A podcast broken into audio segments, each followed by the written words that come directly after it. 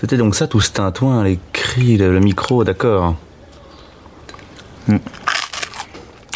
À mon avis, vous allez vite vous enlacer. Je ne lui prédis pas un grand avenir.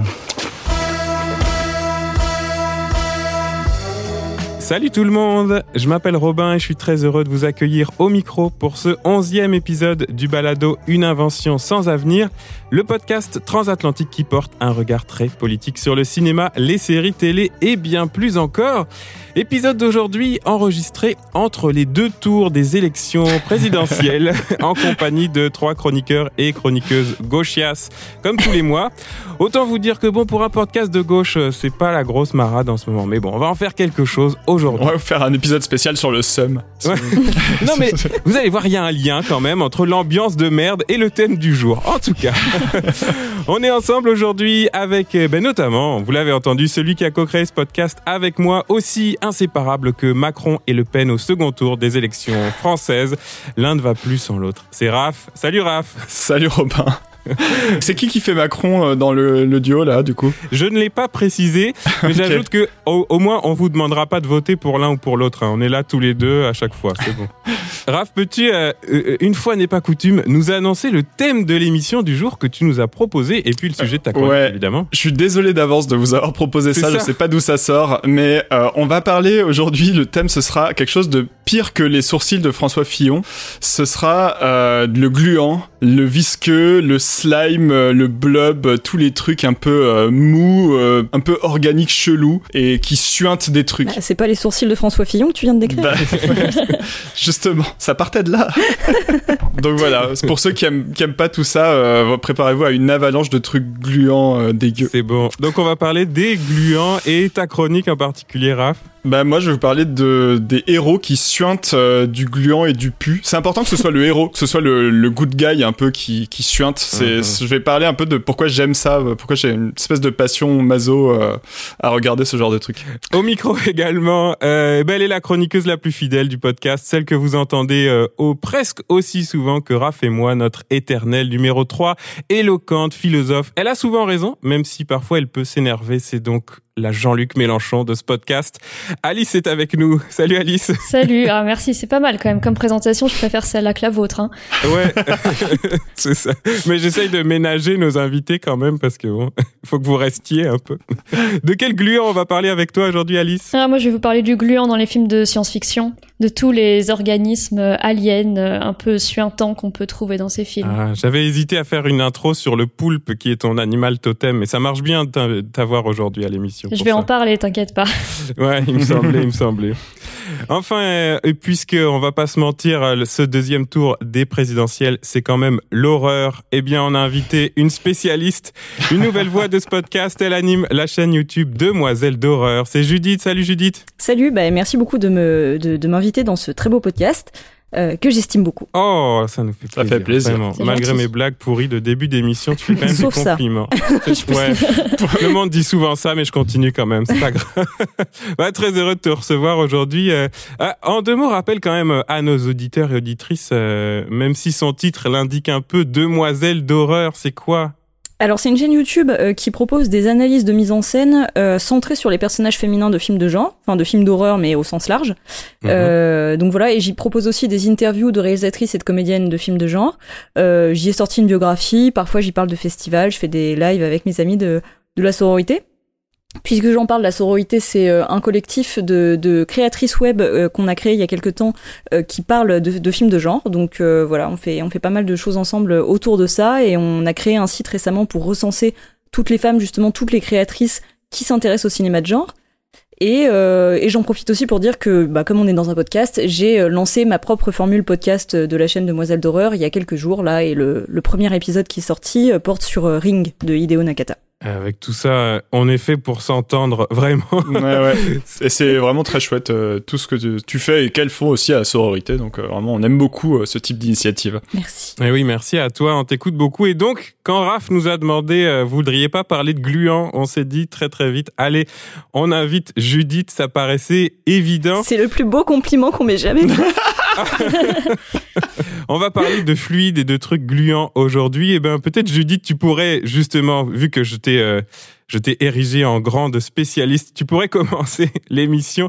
Tu vas nous parler de fluide, de trucs gluants et de et de sentiments quand même oui, absolument. Oui, parce qu'en fait, moi, je trouve que l'un ne va pas sans l'autre. Enfin, en tout cas, rarement. Et je suis particulièrement passionnée par les, les, les films qui font, euh, qui ont le projet d'essayer de, représenter avec des éléments très physiques, très concrets, et notamment des éléments du corps, des éléments organiques, euh, ce qu'on ressent ou en tout cas la psyché, euh, la psychologie. Ça, c'est quelque chose que, bah, que j'ai moi-même envie de faire. D'ailleurs, c'est une piste que j'essaye d'explorer dans mes courts métrages et c'est quelque chose que je veux continuer à faire. Et donc voilà, j'aime particulièrement les films qui font ça. Et euh, je pense que c'est quelque chose qu'on retrouve beaucoup dans les films d'horreur de manière générale. Mais alors, pour euh, revenir un petit peu au, au début, enfin en tout cas à l'origine pour moi des choses qui, qui font qu'aujourd'hui c'est un, une sorte de motif récurrent, euh, je vais parler de quelque chose qui m'intéresse beaucoup, c'est, euh, vous connaissez peut-être la théorie des humeurs, qui est une théorie médicale qui a fait un petit peu autorité dans la médecine jusqu'au jusqu'au 19e siècle, fin du 19e il me semble, euh, qui est une théorie euh, médicalement complètement faussée, enfin complètement ésotérique, n'importe quoi, que je vais vous expliquer, mais que je trouve au moins euh, esthétiquement parlant et thématiquement parlant très intéressante. Ouais. Et donc la théorie des humeurs, c'était l'idée que le corps était régi par euh, l'influence du feu, euh, de la terre, de l'air et de l'eau, et que ça, ça se traduisait par euh, du, coup les fluides qu'on avait, les fluides corporels qui, qui, nous constituaient, donc le sang, la lymphe, la bile jaune et la bile noire. Tapez sur Google si vous voyez pas ce que c'est tous ces trucs-là, vous aurez des, des images. Voilà, dans Google Images, oui, bien sûr, voilà. absolument. La bile noire, hein, c'est un bon potentiel. voilà, et donc quatre quatre humeurs, du coup quatre liquides identifiés par une couleur et par d'autres aspects que je voilà, vous, vous pourrez chercher si ça vous intéresse. Je vais pas tout détaillé ici, mais en tout cas l'idée c'était que ces quatre humeurs correspondent à, à quatre caractères, donc le sang plutôt euh, tout ce qui est tout, tout ce qui est euh, énergie, euh, joie, mais aussi, enfin tous les, tout ce qui est un peu débordement, ça peut être le joie, la colère, enfin tout, tout ce qui est en fait tout ce qui rend quelqu'un de sanguin plus ou moins, mhm. parce que c'est quelque chose qu'on dit encore aujourd'hui. C'est vrai, c'est resté dans la langue aujourd'hui, dans le langage. Bah tu vois, c'est même quand on dit en fait une saute d'humeur, ça vient de là aussi, parce que voilà, la, lymphe du coup c'était plus rattaché à la paresse. Euh, la, la bile noire, enfin la paresse ou en tout cas euh, euh, voilà la, la, la, fatigue, ce genre de choses ou le bah, le plaisir de, de ne pas faire grand chose, enfin la flemme, ce genre de choses. la bile noire c'était la mélancolie et la bile jaune c'était c'était plus la nervosité. En gros, si je résume en très gros. Hein. Et donc, l'idée à l'époque, c'était que quand on était malade ou quand on est, notamment les maladies mentales, hein, ou quand on était, euh, quand on, quand on se sentait pas bien, c'est souvent, on partait souvent du principe que c'est parce qu'il y avait euh, euh, un déséquilibre dans les quatre humeurs et qu'il y en a une qui prenait le pas sur les autres. C'est pour ça d'ailleurs qu'à ce moment, qu'à cette époque-là, on se mettait à, à, pratiquer des saignées sur les patients parce qu'on pensait en fait que par exemple en faisant réduire le taux du sang, et eh bah on allait du coup laisser plus de place aux autres humeurs et que l'équilibre mmh. allait se, se restituer, etc. Donc tout ça, c'est vrai, c'est absolument n'importe quoi médicalement parlant, mais je trouve ça quand même assez fascinant comme volonté de traduire euh, un, état d'esprit à travers euh, des liquides, parce que je pense que c'est quelque chose qui est resté dans l'esthétique et que inconsciemment euh, on utilise encore beaucoup au cinéma notamment. Et donc c'est pour ça que voilà, le, le, c'est une théorie que j'aime beaucoup. Moi, je pense que j'en parlerai aussi sur ma chaîne à un moment donné, mais mais je pense que ça peut servir de grille de lecture à pas mal de films, notamment des films forcément qui utilisent des trucs gluants. Donc, euh, je voulais partir en, premier lieu, forcément, euh, un incontournable du genre, c'est le blob. Comment ne pas euh, penser eh au ben blob Voilà. donc surtout le blob de 72 que, que j'ai découvert tardivement. Je l'ai découvert il y a quoi? Il y a un ou deux ans et je l'ai adoré. Vraiment, j'ai trouvé ça super cool. Alors que bon, le blob, souvent pour les gens qui sont pas spécialement amateurs de genre, c'est vraiment le film kitsch un peu nanardesque par excellence. Mais mais j'ai trouvé ça excellent et en fait, je pense que un petit peu comme on le dit souvent pour les films de zombies, on dit que dans les enfin les apocalypses zombies souvent sont sont représentés au cinéma dans les périodes de grande tension politique ou les périodes de grande anxiété un petit peu sociale à une échelle au moins national, euh, si ce n'est euh, international. Mhm. Je pense que le blob c'est un peu ça aussi. C'est intéressant parce que donc c'est l'histoire donc voilà d'une euh, d'un corps étranger qui arrive au, au, pôle Nord, je crois, via une météorite et qui est ramené dans une petite ville. Donc au départ il est plutôt innocent, puis il va, il va grossir et puis finalement il va se mettre à bah, tuer des gens tout simplement hein, et à grossir, grossir. tout simplement. Tout simplement, bien sûr. bah, dans les films d'horreur, si tu veux, c'est un peu bon la base quoi. Il y, a, y, a, des trucs qu'on peut pas y couper. Voilà.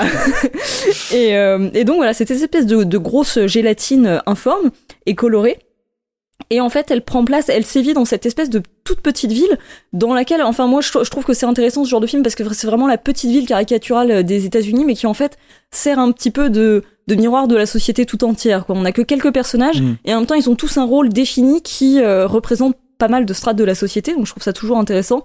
Euh, c'est une, bonne une bonne solution, je trouve, pour avoir un discours sur euh, toute une société en prenant vraiment une petite lucarne.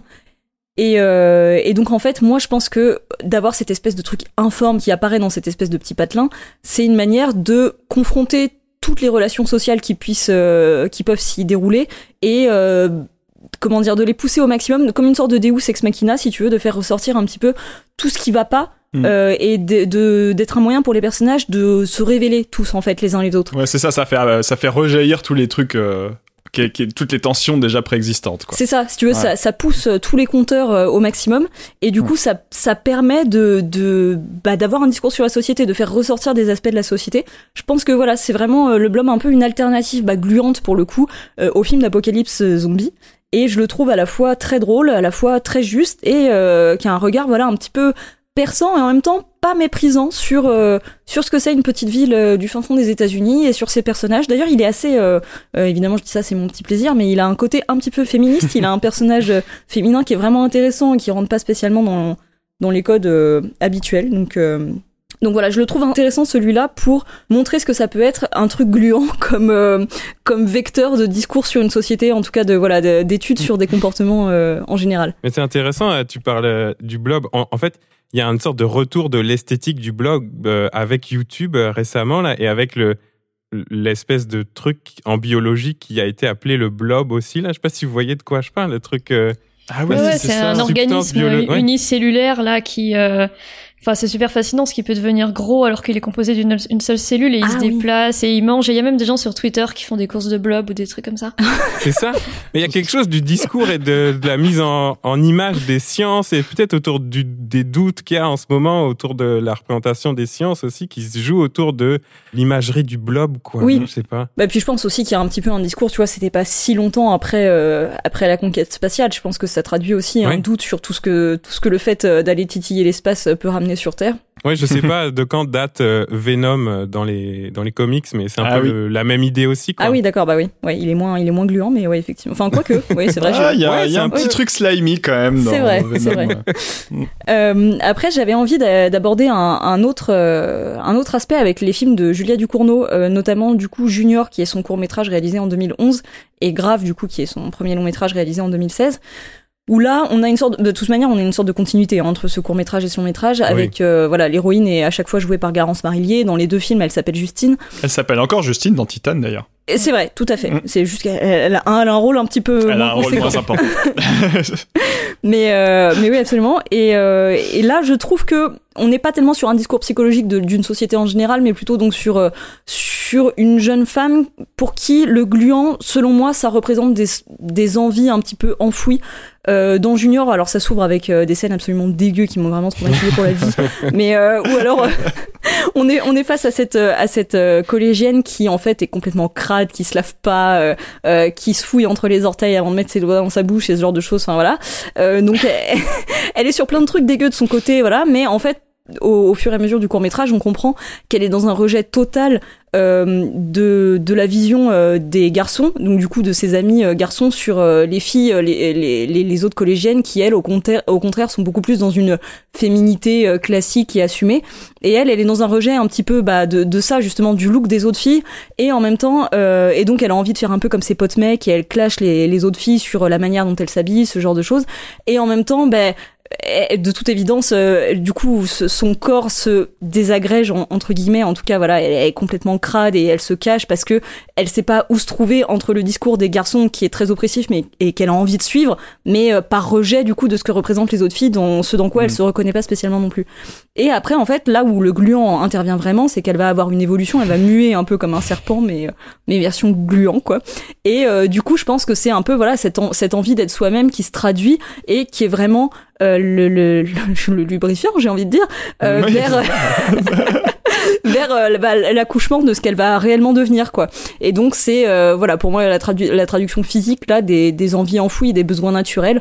Et c'est un peu la même chose dans Grave hein, où euh, Du coup, aussi bien euh, la peinture que le sang, que euh, tout ce qui peut y avoir de gluant dans le film, ça traduit des instincts. C'est des, des liquides qui arrivent vraiment euh, dans des passages où l'héroïne va laisser parler en fait sa nature violente et, et cannibale.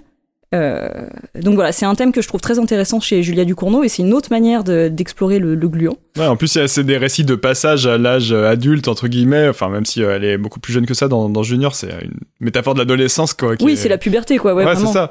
La mm. puberté qui, qui fait de toute façon ça, des espèces de boutons qui ructent et des trucs, euh, ils sont pas toujours super euh, ragoûtants, quoi. oui, oui, puis en plus, ce qui est marrant, c'est qu'au départ, on a, on a un peu l'impression qu'il y a que elle, qu'elle est bizarre, qu'elle est mutante et tout, puis en fait, on s'aperçoit que toutes les autres filles du collège se plaignent, elles aussi, d'être en train de peler, de muer, euh, et, du coup, et comme si c'était voilà un discours général sur la puberté. Je trouve ça, euh, c'est très marrant. Ce qui est vraiment marrant dans, dans Junior, c'est que elle s'en fout en fait. Elle, elle a pas peur. Enfin, je sais pas moi, si j'avais la, moitié de ma peau qui partait en gluant comme ça, je serais horrifiée. Et en fait, elle est là genre ah ouais. Et après, elle le montre à son pote qui est là ah ouais, d'accord. Oui, c'est vraiment le, le, gluant, il est vraiment accepté par tout le monde euh, avec une espèce de flegme. C'est un peu déconcertant. Oui, c'est ça. Bah, enfin, notamment les, les, oui, les adolescents, comme s'ils partaient du principe que bah oui, la puberté c'était ça quoi. En ce moment, c'est ça leur quotidien. Ouais, voilà. Ouais, on est dégueu, c'est normal. oui, d'ailleurs, tu dis, t'employais le mot de flegme, mais si, si je ne m'abuse, c'était aussi un autre mot pour euh, parler de la lymphe euh, dans la théorie des quatre humeurs. Oh. je me trompe pas. tout est dans tout. J'y ai pensé aussi.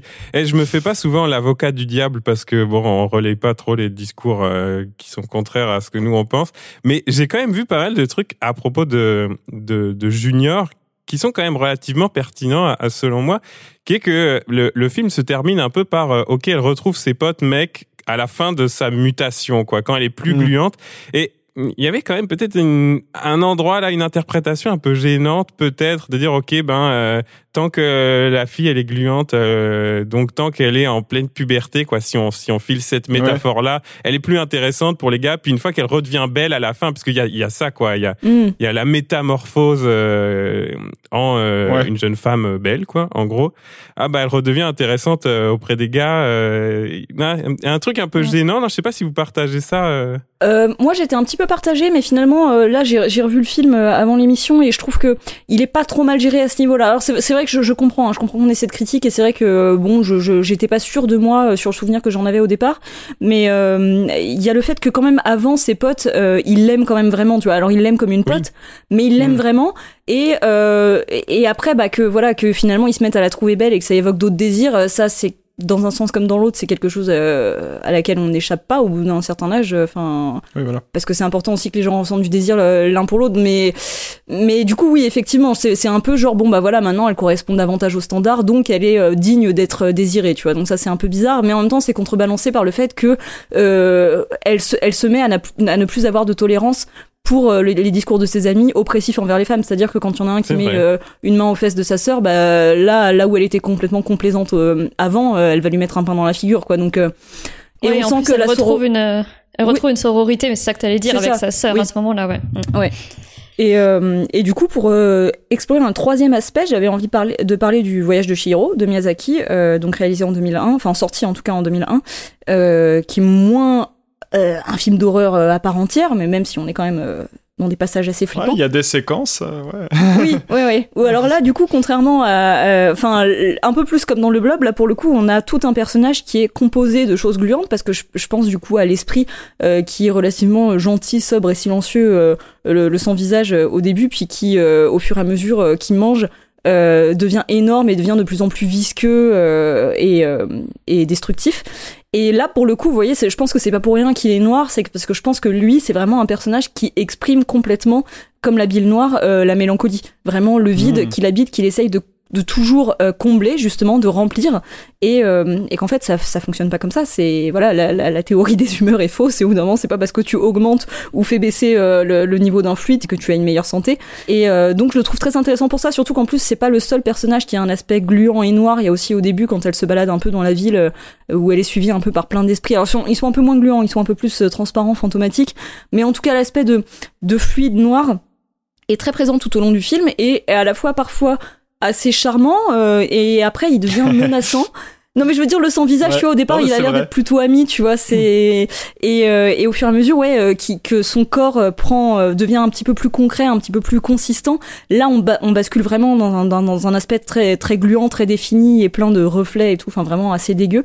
Et après finalement il reprend son aspect plus fantomatique et plus plus comment dire plus vaporeuse.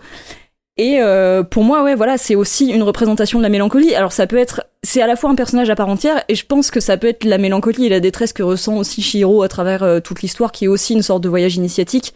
Et, euh, et donc je pense que c'est aussi un aspect de la psychologie du personnage que la, enfin de Shiro, que la représentation de ce sans visage.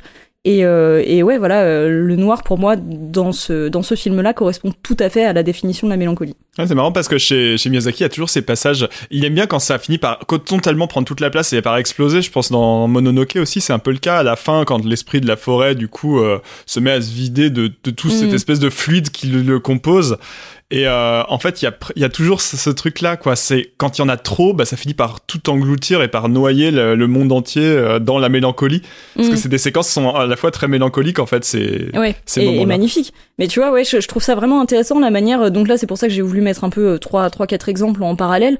C'est que je trouve ça très intéressant cette manière de vouloir représenter des pensées, un état d'esprit, un besoin, etc. En tout cas beaucoup de choses euh, d'aspect a priori psychologique, mais de manière concrète et comme c'est quelque chose bah, de base évanescent et euh, immatériel, euh, de quelle manière est-ce qu'on va vouloir le, représenter de manière matérielle? Bah justement par l'aspect gluant. Enfin parce que du coup peut-être parce que c'est informe parce que c'est malléable je sais pas. Mais en tout cas j'ai l'impression que c'est une vraie tendance du film de genre et je trouve ça assez passionnant. Et aussi ce que tu as dit parce que ça renvoie à ce qui est organique naturel mmh. besoin en nous un truc un peu animal et profond voilà, mhm. complètement. Et voilà, moi j'adore les films effectivement qui transposent, euh, enfin qui, ne, qui ne séparent pas du tout le corps et l'esprit et qui retransposent de manière complètement organique et s'il le faut relativement dégueu euh, les pensées qui nous habitent.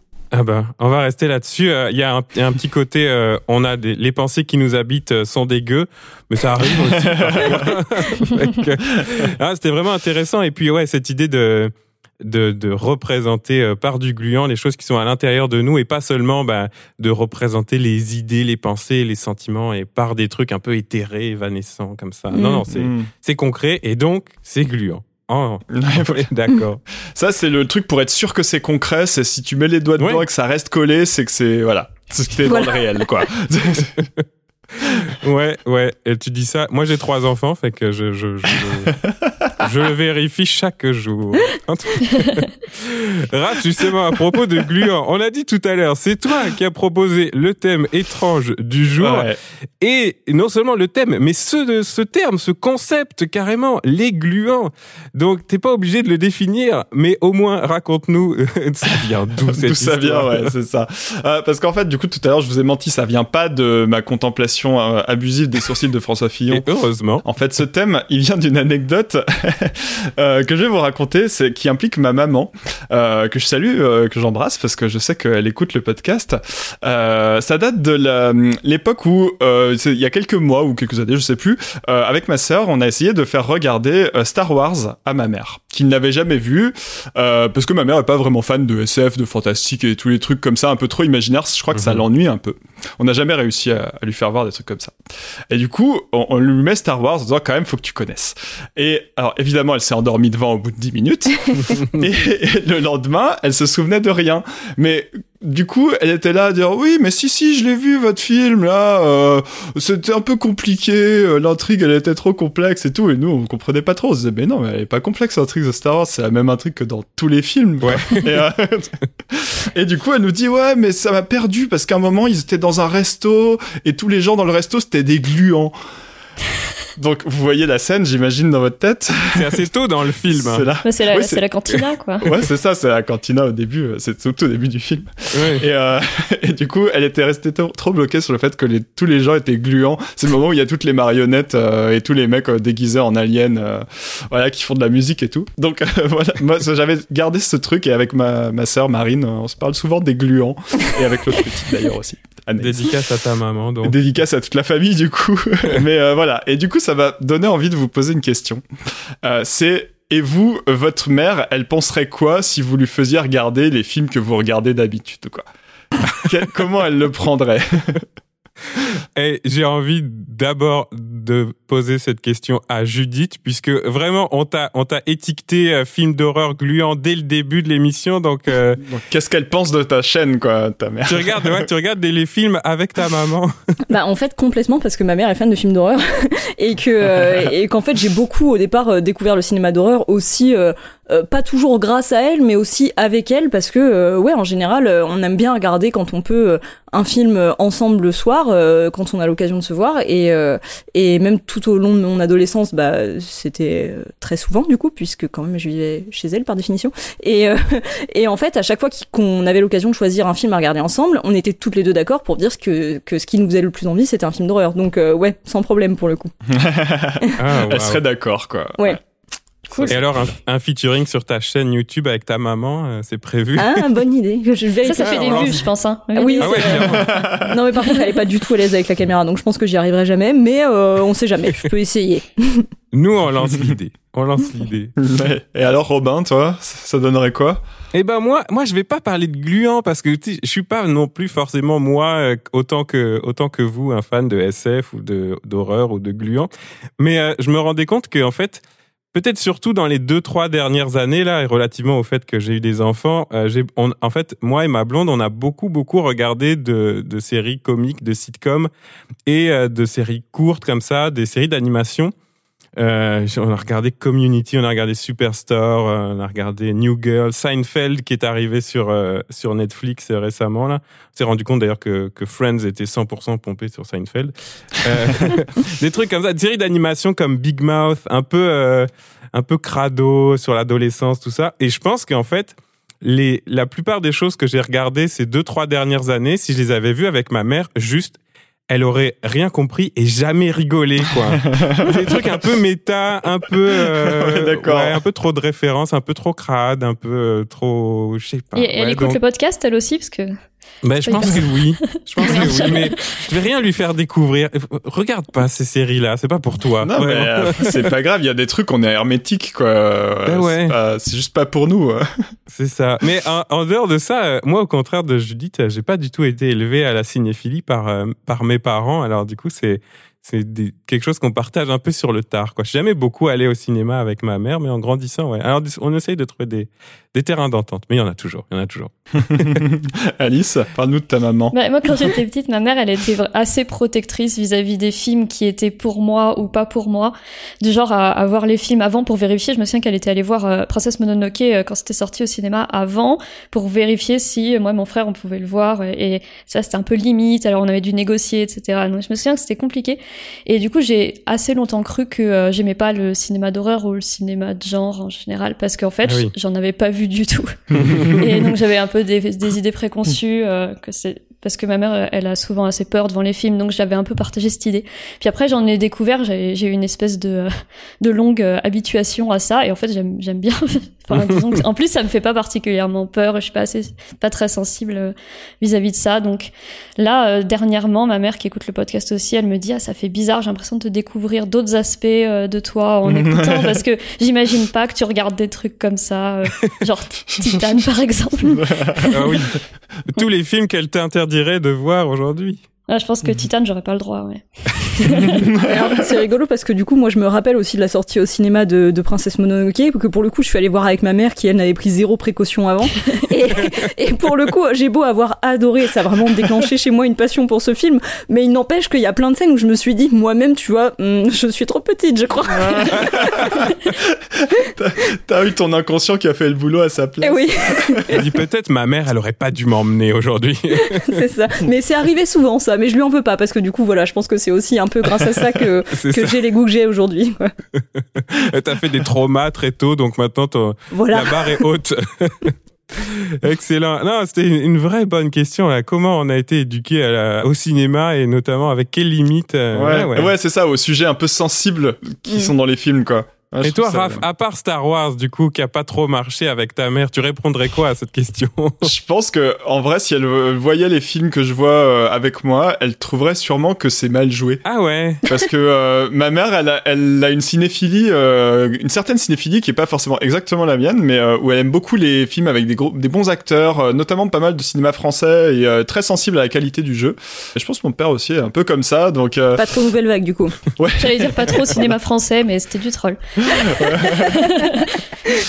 euh, non, mais c'est vrai que moi je me suis dit, je, je, je peux supporter beaucoup de choses euh, dans les films, notamment que les acteurs soient pas ouf, s'il y a beaucoup de bonnes idées visuelles, euh, de trucs qui me marquent dans l'esthétique. Et je pense que des gens de la génération d'au-dessus, c'est peut-être un peu plus rédhibitoire. Mais je, je, lui poserai la question quand même pour être sûr de, que je ne suis pas en train de projeter un truc complètement faux. ok, bah cœur sur nos mamans, sur vos mamans, et n'oubliez pas de les emmener de temps en temps au cinéma, de leur faire découvrir vous aussi des choses qui Ouais, qui sortent de l'ordinaire. voilà. De l'ordinaire des mamans. Ou alors envoyez-leur euh, Junior de Julia Ducournau. Ça dure 20 minutes, c'est sur YouTube. C'est vrai. Et ça va peut-être leur rappeler le moment où vous étiez ado euh, chez elle. Et Faites-vous pardonner votre crise d'adolescence grâce à un film de Julia Ducournau. C'est ah. une genre de catharsis. C'est beau, c'est beau. Alice, euh, tu nous as déjà pas mal parlé des films que tu avais vus, des films que t'aimes, mais j'ai lu dans les petites notes que tu m'as envoyées qu'aujourd'hui, ta chronique est faite à 100% de tes films préférés dans une émission sur les gluants. Je sais pas ce que ça dit de toi, mais on va le découvrir, Alice. Ouais, je m'en suis rendu compte en écrivant ma chronique. Je me suis dit, mais en fait, je parle que de mes films préférés. Bah, c'est trop bien. Ah, on est là pour ça. Je vais rester sur les souvenirs d'enfance pour démarrer ma chronique. J'ai un souvenir assez précis de mes premiers euh, vertiges métaphysiques. Alors ça fait un peu, euh...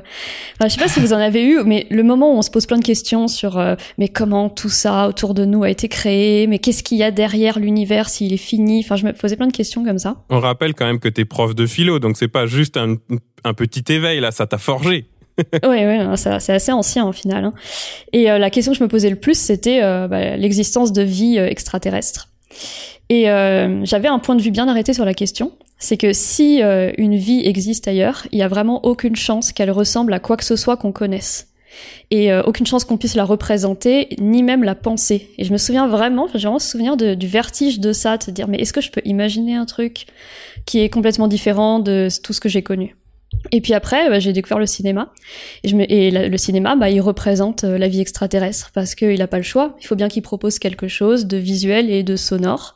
Mm. Il peut pas juste faire comme en littérature, euh, par exemple Lovecraft, qui euh, qui désigne l'altérité comme indicible, irreprésentable. Et puis la littérature fonctionne bien avec ça. Nous, après, on doit se débrouiller avec notre imagination. Le mec fait aucun effort. il écrit par exemple un, un, millier de formes d'une horreur transcendant la mémoire. Oh, ouais. Ok. Euh, imaginez un milieu de formes. c'est un peu l'un de mes problèmes avec euh, avec Lovecraft, euh, c'est cette espèce de renoncement devant la description. Mais bon, après ça c'est mes goûts, mais. Non, mais c'est vrai qu'il y a un côté frustrant. Oui, mais j'aime pas trop non plus en fait. Hmm. Ah bah très bien. Bah voilà. on a le droit de dire les choses, on a le droit de dire qui on n'aime pas. En plus, il est cancel, non? On oui, a cancel déjà, ouais. ouais. du coup, je vais me demander aujourd'hui comment est-ce qu'on fait pour représenter l'altérité au cinéma? Comment on fait pour représenter le tout autre, ce qui nous est absolument étranger, ce qui est absolument incompréhensible. Et euh, j'ai passé un peu par la philo pour ça, euh, par le concept de représentation, qui est un concept euh, important en fait en philosophie et en esthétique aussi, puisque représenter étymologiquement, c'est présenter à nouveau, présenter quelque chose qui existe déjà.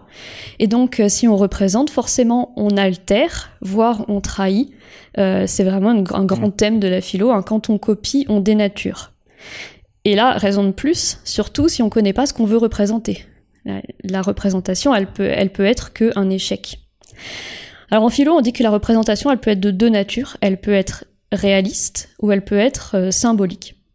Si elle est réaliste, euh, elle s'adresse au sens, euh, à nos yeux, nos oreilles, qui vont recevoir l'image et la comparer au réel. Si elle est symbolique, elle s'adresse plutôt à l'esprit, à la raison, qui va mhm. recevoir le, le message et qui va essayer de l'interpréter. On peut vraiment euh, imaginer des œuvres symboliques qui utilisent voilà des codes qu'on va réinterpréter avec son esprit, ou, ou alors plutôt des œuvres qui imitent la réalité telle mhm. qu'elle est. Alors je vais prendre des exemples de, de films qui euh, représentent symboliquement et, euh, et, après des exemples de films qui représentent plutôt de manière réaliste. Alors pour moi la représentation symbolique par excellence c'est le monstre. l'alien comme un monstre. Euh, pourquoi? Bah Parce que le monstre, il va symboliser euh, quelque chose, quelque chose qui est euh, peut-être l'étranger ou peut-être quelque chose qui est en rapport avec les, les cataclysmes. Alors on peut penser d'abord à le film District 9 de Neil Blomkamp. je sais pas si vous l'avez vu, mais c'est mhm. intéressant dans ce film-là, l'alien, il est vraiment là pour représenter l'immigré, l'autre dans le sens celui qu'on rejette.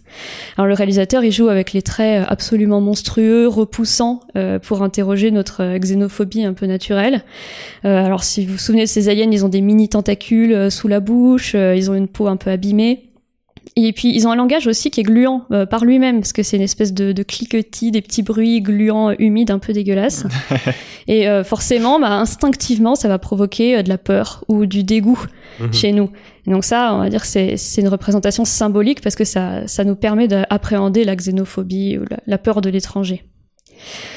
Euh, autre exemple, les films de kaiju. Euh, par exemple, euh, bah, je prends un exemple pas japonais, mais les Pacific Rim de Guillermo del Toro.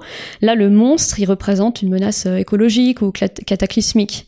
Et là, l'altérité, repose plutôt sur le caractère gigantesque et extrêmement puissant de ces monstres. Et c'est le changement d'échelle qui va produire ici le, le vertige de la différence fondamentale avec nous. Et là, encore une fois, il y a des petits détails gluants. Euh, les, des, mini tentacules sur le crâne, euh, le truc classique de la bouche dans la bouche, eh oui. le fait qu'on voit toujours un petit peu de d'intérieur à l'extérieur. Parce que c'est l'intérieur qui est gluant, comme l'a dit euh, eh Judith tout à l'heure, et là on va mettre un peu d'intérieur, de boyau ou de, ou de bouche, mais qui est visible depuis l'extérieur, ce qui est pas normal. Donc ça c'est la représentation un peu symbolique, le monstre. Mhm. représentation réaliste, bah là on est un peu embêté parce que bah on sait pas à quoi ressemblent les aliens, donc on peut pas les imiter. Alors qu'est-ce qu'on peut faire? Eh ben on peut utiliser les animaux, les animaux euh, peut-être qui nous représentent, qui nous ressemblent moins, euh, ceux qui sont euh, le plus éloignés d'un point de vue évolutif. Et c'est là où je vais enfin pouvoir vous parler de mon amour inconditionnel pour les poulpes. Il fallait que ça arrive. ouais, ouais, bah, je pourrais vous raconter des anecdotes pendant des heures hein, sur les poulpes. Vraiment, j'ai des livres, j'ai vu tous les documentaires. Enfin, c'est assez, assez obsessionnel. Et euh, un des aspects les plus fascinants, c'est que ils sont hyper différents de nous génétiquement. C'est des mollusques. Hein. Au niveau de l'arbre euh, génétique, on s'est séparés d'eux vraiment il y a très très longtemps. Ils sont du coup euh, mous, glissants, visqueux. Et par contre, leur intelligence logique, leur utilisation d'outils nous rapproche énormément d'eux. Donc le poulpe, c'est pas mal comme idée de représentation des aliens. C'est le choix que va faire par exemple Denis Villeneuve dans Arrival, eh Premier Contact, où les aliens sont des grandes créatures tentaculaires, mystérieuses, un peu évanescentes. Euh, la similitude avec nous, elle va s'exprimer dans le langage, qui est un langage très complexe dans le film. C'est un peu le thème du film, qui a une forme orale, une forme écrite, qui a une syntaxe, un vocabulaire. Mais euh, l'aspect euh, étrange va se concentrer encore une fois dans les tentacules qui sont au bout des mains là pour le coup et quand elles s'écartent, ça laisse dévoiler une sorte de bouche. Donc des histoires encore d'organes qui sont pas tout à fait au bon endroit et qui produisent un décalage. On voit que tes films préférés, c'est toujours des tentacules. Hein. Pour l'instant. Euh, chez Lynch aussi, dans son Dune, il y a des poulpes. Les, les, navigateurs sont représentés sous une forme un peu poulpesque.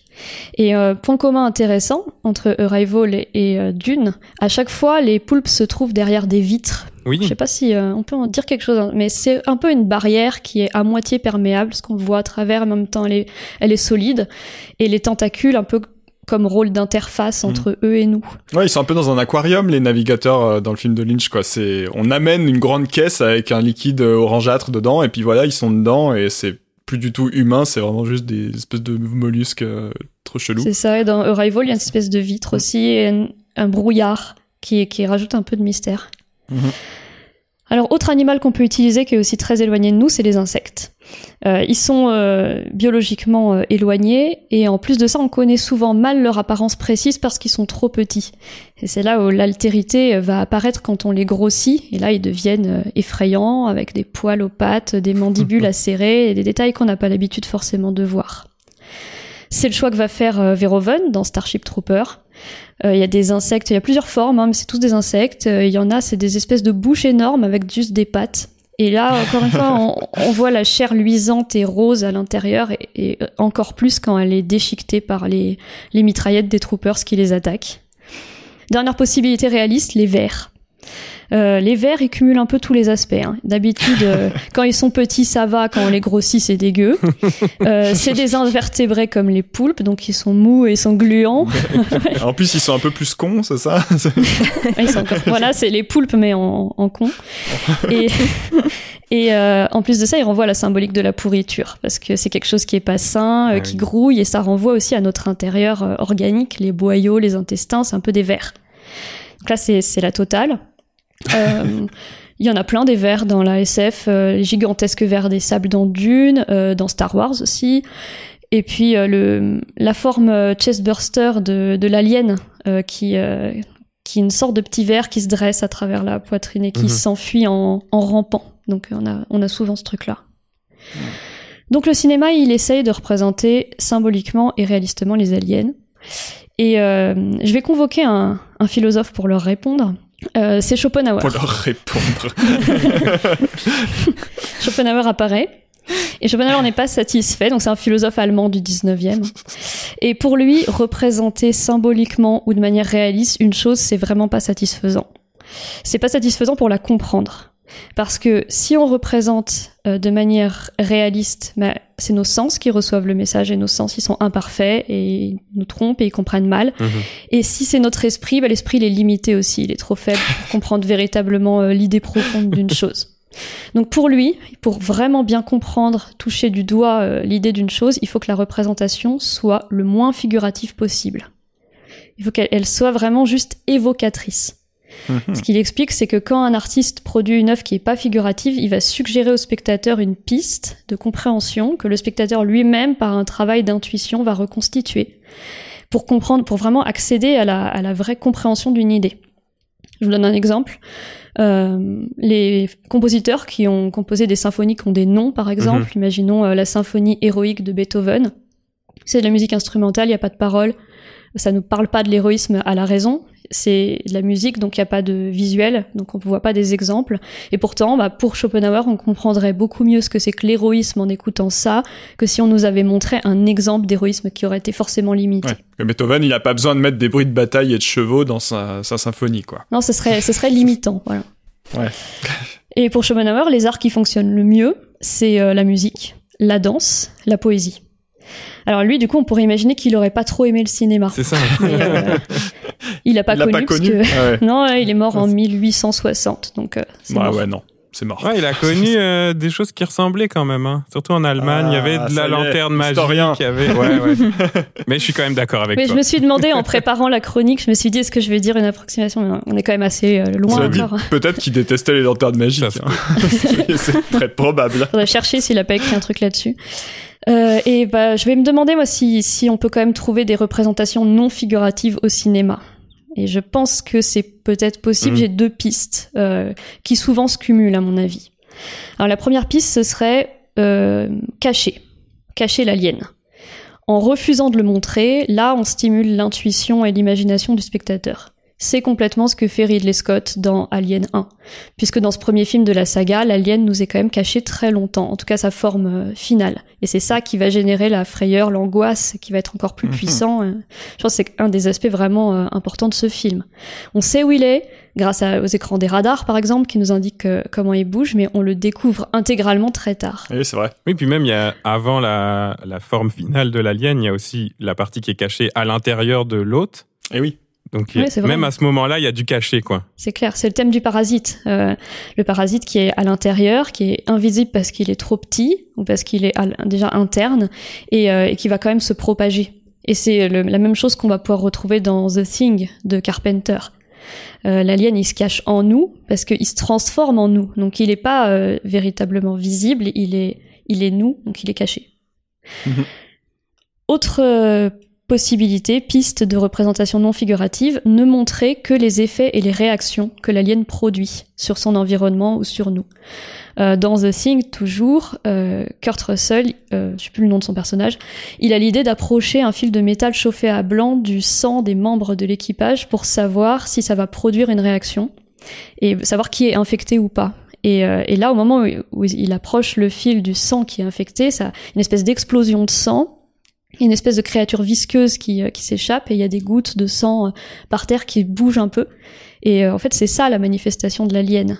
Oui. C'est la réaction sur le sang des autres. C'est plus une manifestation que l'alien lui-même, quoi. Mm. On retrouve un peu la même chose dans Annihilation d'Alex Garland, un film qui était sorti sur Netflix il y a quelques années.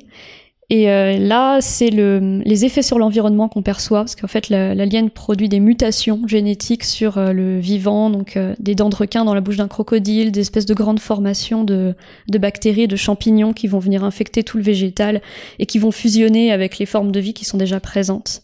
On voit là une, espèce de forme alien à la toute fin du film, mais dans l'essentiel du film, on, observe juste des mutations. Mhm. Et puis je reparle une dernière fois d'Alien, parce que c'est clairement un film où il y a tout. film préféré, on vous rappelle. Et euh, bah, la première découverte des propriétés de l'alien, c'est l'effet que l'acide de son corps a sur la coque du vaisseau qui va traverser comme ça pont après pont. C'est hyper marquant. On a, là, on se rend compte qu'on a, on est face à une altérité fondamentale. Euh, parce que c'est c'est hyper effrayant ce truc-là, ça va percer la coque, ils descendent les ponts les uns après les autres, euh, ils observent ça. Et, euh, et, puis on va retrouver aussi la bave visqueuse de l'alien dans les dans les tuyaux d'aération du vaisseau. Ah oui, c'est vrai. Et cette bave, euh, elle est gluante. Ouais. et c'est resté un des leitmotifs importants d'Alien, cette bave gluante qu'on retrouve. Mais de plus en plus même, parce que je crois qu'au fil des épisodes, il est de plus en plus gluant. Euh, celui de Genet, là, le quatrième, il est recouvert d'une espèce de pellicule de gras, là, comme les trucs en gelée de Noël, là. Et, c'est clair. oui, oui, alors dans le premier, en fait, il n'y en a pas tant que ça de la bave gluante. C'est vrai que ça va se développer surtout après. Donc, euh, c'est intéressant parce que cette bave gluante, là, je vais recouper avec mon début, elle était déjà présente chez Lovecraft. Euh, à la fin de la nouvelle L'Innommable, il écrit euh, C'était partout, une sorte de gélatine tirée de bave. Donc euh, ouais, la bave comme représentation non figurative de l'altérité. Je suis sûre que Schopenhauer aurait vraiment apprécié cette, cette piste. On essaiera de chercher dans les textes originaux est-ce qu'il y avait aussi une mention de la bave chez Schopenhauer? Euh, tiens, j'aurais envie euh, de rebondir sur ta chronique avec celle de Judith. Qu'est-ce qu'on fait du blob? J'arrive pas à, à savoir dans quelle catégorie on met le blob parce que il y a un peu de symbolique, évidemment. D'ailleurs, Judith en a beaucoup parlé. J'ai l'impression qu'il y a du réaliste aussi, dans la mesure où on a dit, euh, bah, il existe des blobs dans la réalité, des trucs qui ressemblent un peu à ça. Et puis, il a un côté très, très non figuratif, quand même, le blob. Ouais, quand même, ouais. ça fait quoi Schopenhauer versus le blob, Alice?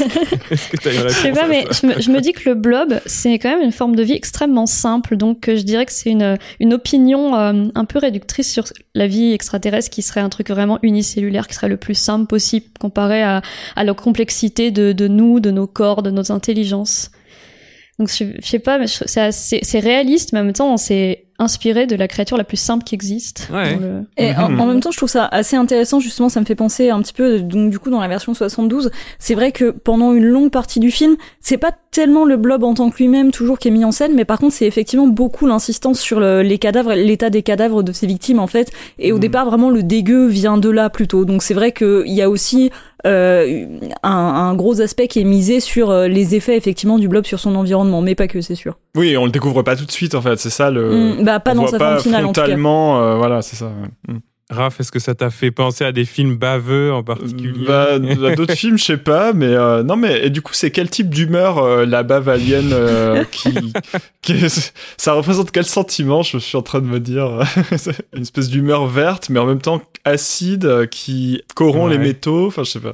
Par définition, je pense que c'est une nouvelle humeur vraiment qui n'existe pas sur Terre et qui rebat les cartes. Mais oui. Et en même temps, c'est ça qui est cool de, la SF, c'est d'imaginer, bah, comme ce que tu disais, Alice, un truc qui n'existe pas du tout chez nous et qui est de l'altérité totale. Euh, c'est ça qui est fascinant, quoi. C'est pour ça que l'alien, il est, il est incroyable. Euh, le design, il renvoie à rien, mais en même temps, il y a plein de petits éléments à l'intérieur de lui, de, de, dans les détails, qu'on peut rattacher à de l'humain ou à de l'animal. Mais euh, alors, si, si, je peux me permettre de dire juste quelque chose, là, je dévie complètement du sujet, donc on évidemment. Fout, mais juste la chronique d'Alice sur Schopenhauer, ça me faisait penser. Il y a peut-être une forme de cinéma qu'il aurait pu apprécier. En tout cas, moi, je sais que par exemple, les biopics, j'ai tendance à ne pas du tout aimer ça parce que ça ressemble souvent, je trouve, à des documentaires euh, fictionnalisés. Euh, euh, mal en général et que je trouve effectivement j'aime pas qu'on essaie de représenter la vie de quelqu'un à travers une vision arrêtée et factuelle si tu veux sur des événements de sa vie, voilà, mis les uns derrière les autres, et que par contre, il y a un biopic que je trouve magnifiquement réussi, c'est celui de Todd Haynes sur Bob Dylan, donc I'm Not There, justement parce qu'il essaie de capturer l'essence de Bob Dylan par plein de d'images de lui qui ne sont jamais fidèles à ce qu'il était, euh, dans son dans son entièreté et, et, réalistement parlant, mais par contre qui, euh, en une myriade d'espèces de d'interprétations de, Bob Dylan un petit peu délirantes et et fausses, en l'occurrence factuellement fausses, et eh ben euh, tout ça amalgamé fait que ça nous donne une meilleure intuition de Bob Dylan que si on avait eu un, un hmm. biopic normal de lui en fait. Et c'est ça que je trouve fascinant dans ce biopic et, et pour moi c'est la seule manière d'apprécier les biopics. Il est incarné par plusieurs acteurs et actrices différentes, c'est ça? Ouais, oui, oui, c'est ça, oui. Il y a, y a Kate Blanchett, euh, Christian Bale, Richard Gere, euh, euh, mais enfin, ils, sont pleins. Et ce qui est intéressant, c'est que voilà, il y a aucune de ces tranches de vie. Il y a même un, j'ai oublié son nom, mais il y a un petit garçon de couleur noire aussi qui l'interprète, tu vois. Et et c'est mhm. plein de tranches de vie, de représentation de la vie de Bob Dylan, mais qui ne sont jamais euh, factuellement fidèles à ce, qu'a été la vie de Bob Dylan, mais qui sont que dans des évocations, dans des images de ce qu'a été sa vie. Et en fait, l'idée, c'est d'avoir un mélange de tout ça qui te fait mieux toucher le personnage Bob Dylan du doigt que si t'essayais de le contenir dans les simples faits qui ont réellement fait sa vie, tu vois. Oui, parce que c'est vrai que c'est un peu relou. Moi, je suis un peu d'accord avec toi. Le côté euh, somme de moments significatifs, euh, plus ensuite le moment qui a été un tournant dans sa vie, et puis machin et tout. Ça, c'est du, du biopic vraiment pilote automatique euh, qu'on a plus envie de voir, quoi. Ça a très peu d'intérêt, déjà cinématographiquement parlant en général, mm. et aussi finalement, voilà, si c'est pour te montrer une, version filmée de la page Wikipédia, c'est pas intéressant. C'est pas ça qui te fait ressentir l'essence de ce qu'a été cet artiste. Donc, euh, donc ouais, pour ça, c'est un film que je trouve passionnant et euh, la chronique de euh, d'Alice m'y a beaucoup fait penser. Ben, on a essayé de d'éclairer, de résoudre un peu Schopenhauer, à la fois avec des blobs et Bob Dylan. Les blob Dylan. Ça va rester. là. c'est bon, c'est raccroché au thème du coup. ah bah merci vraiment Alice et puis comme d'habitude l'éclairage philosophique, tu vois, ça nous a tous et toutes laissé à penser beaucoup cette Maintenant, on va, tous essayer de savoir ce que Schopenhauer aurait pensé des films qu'on voit.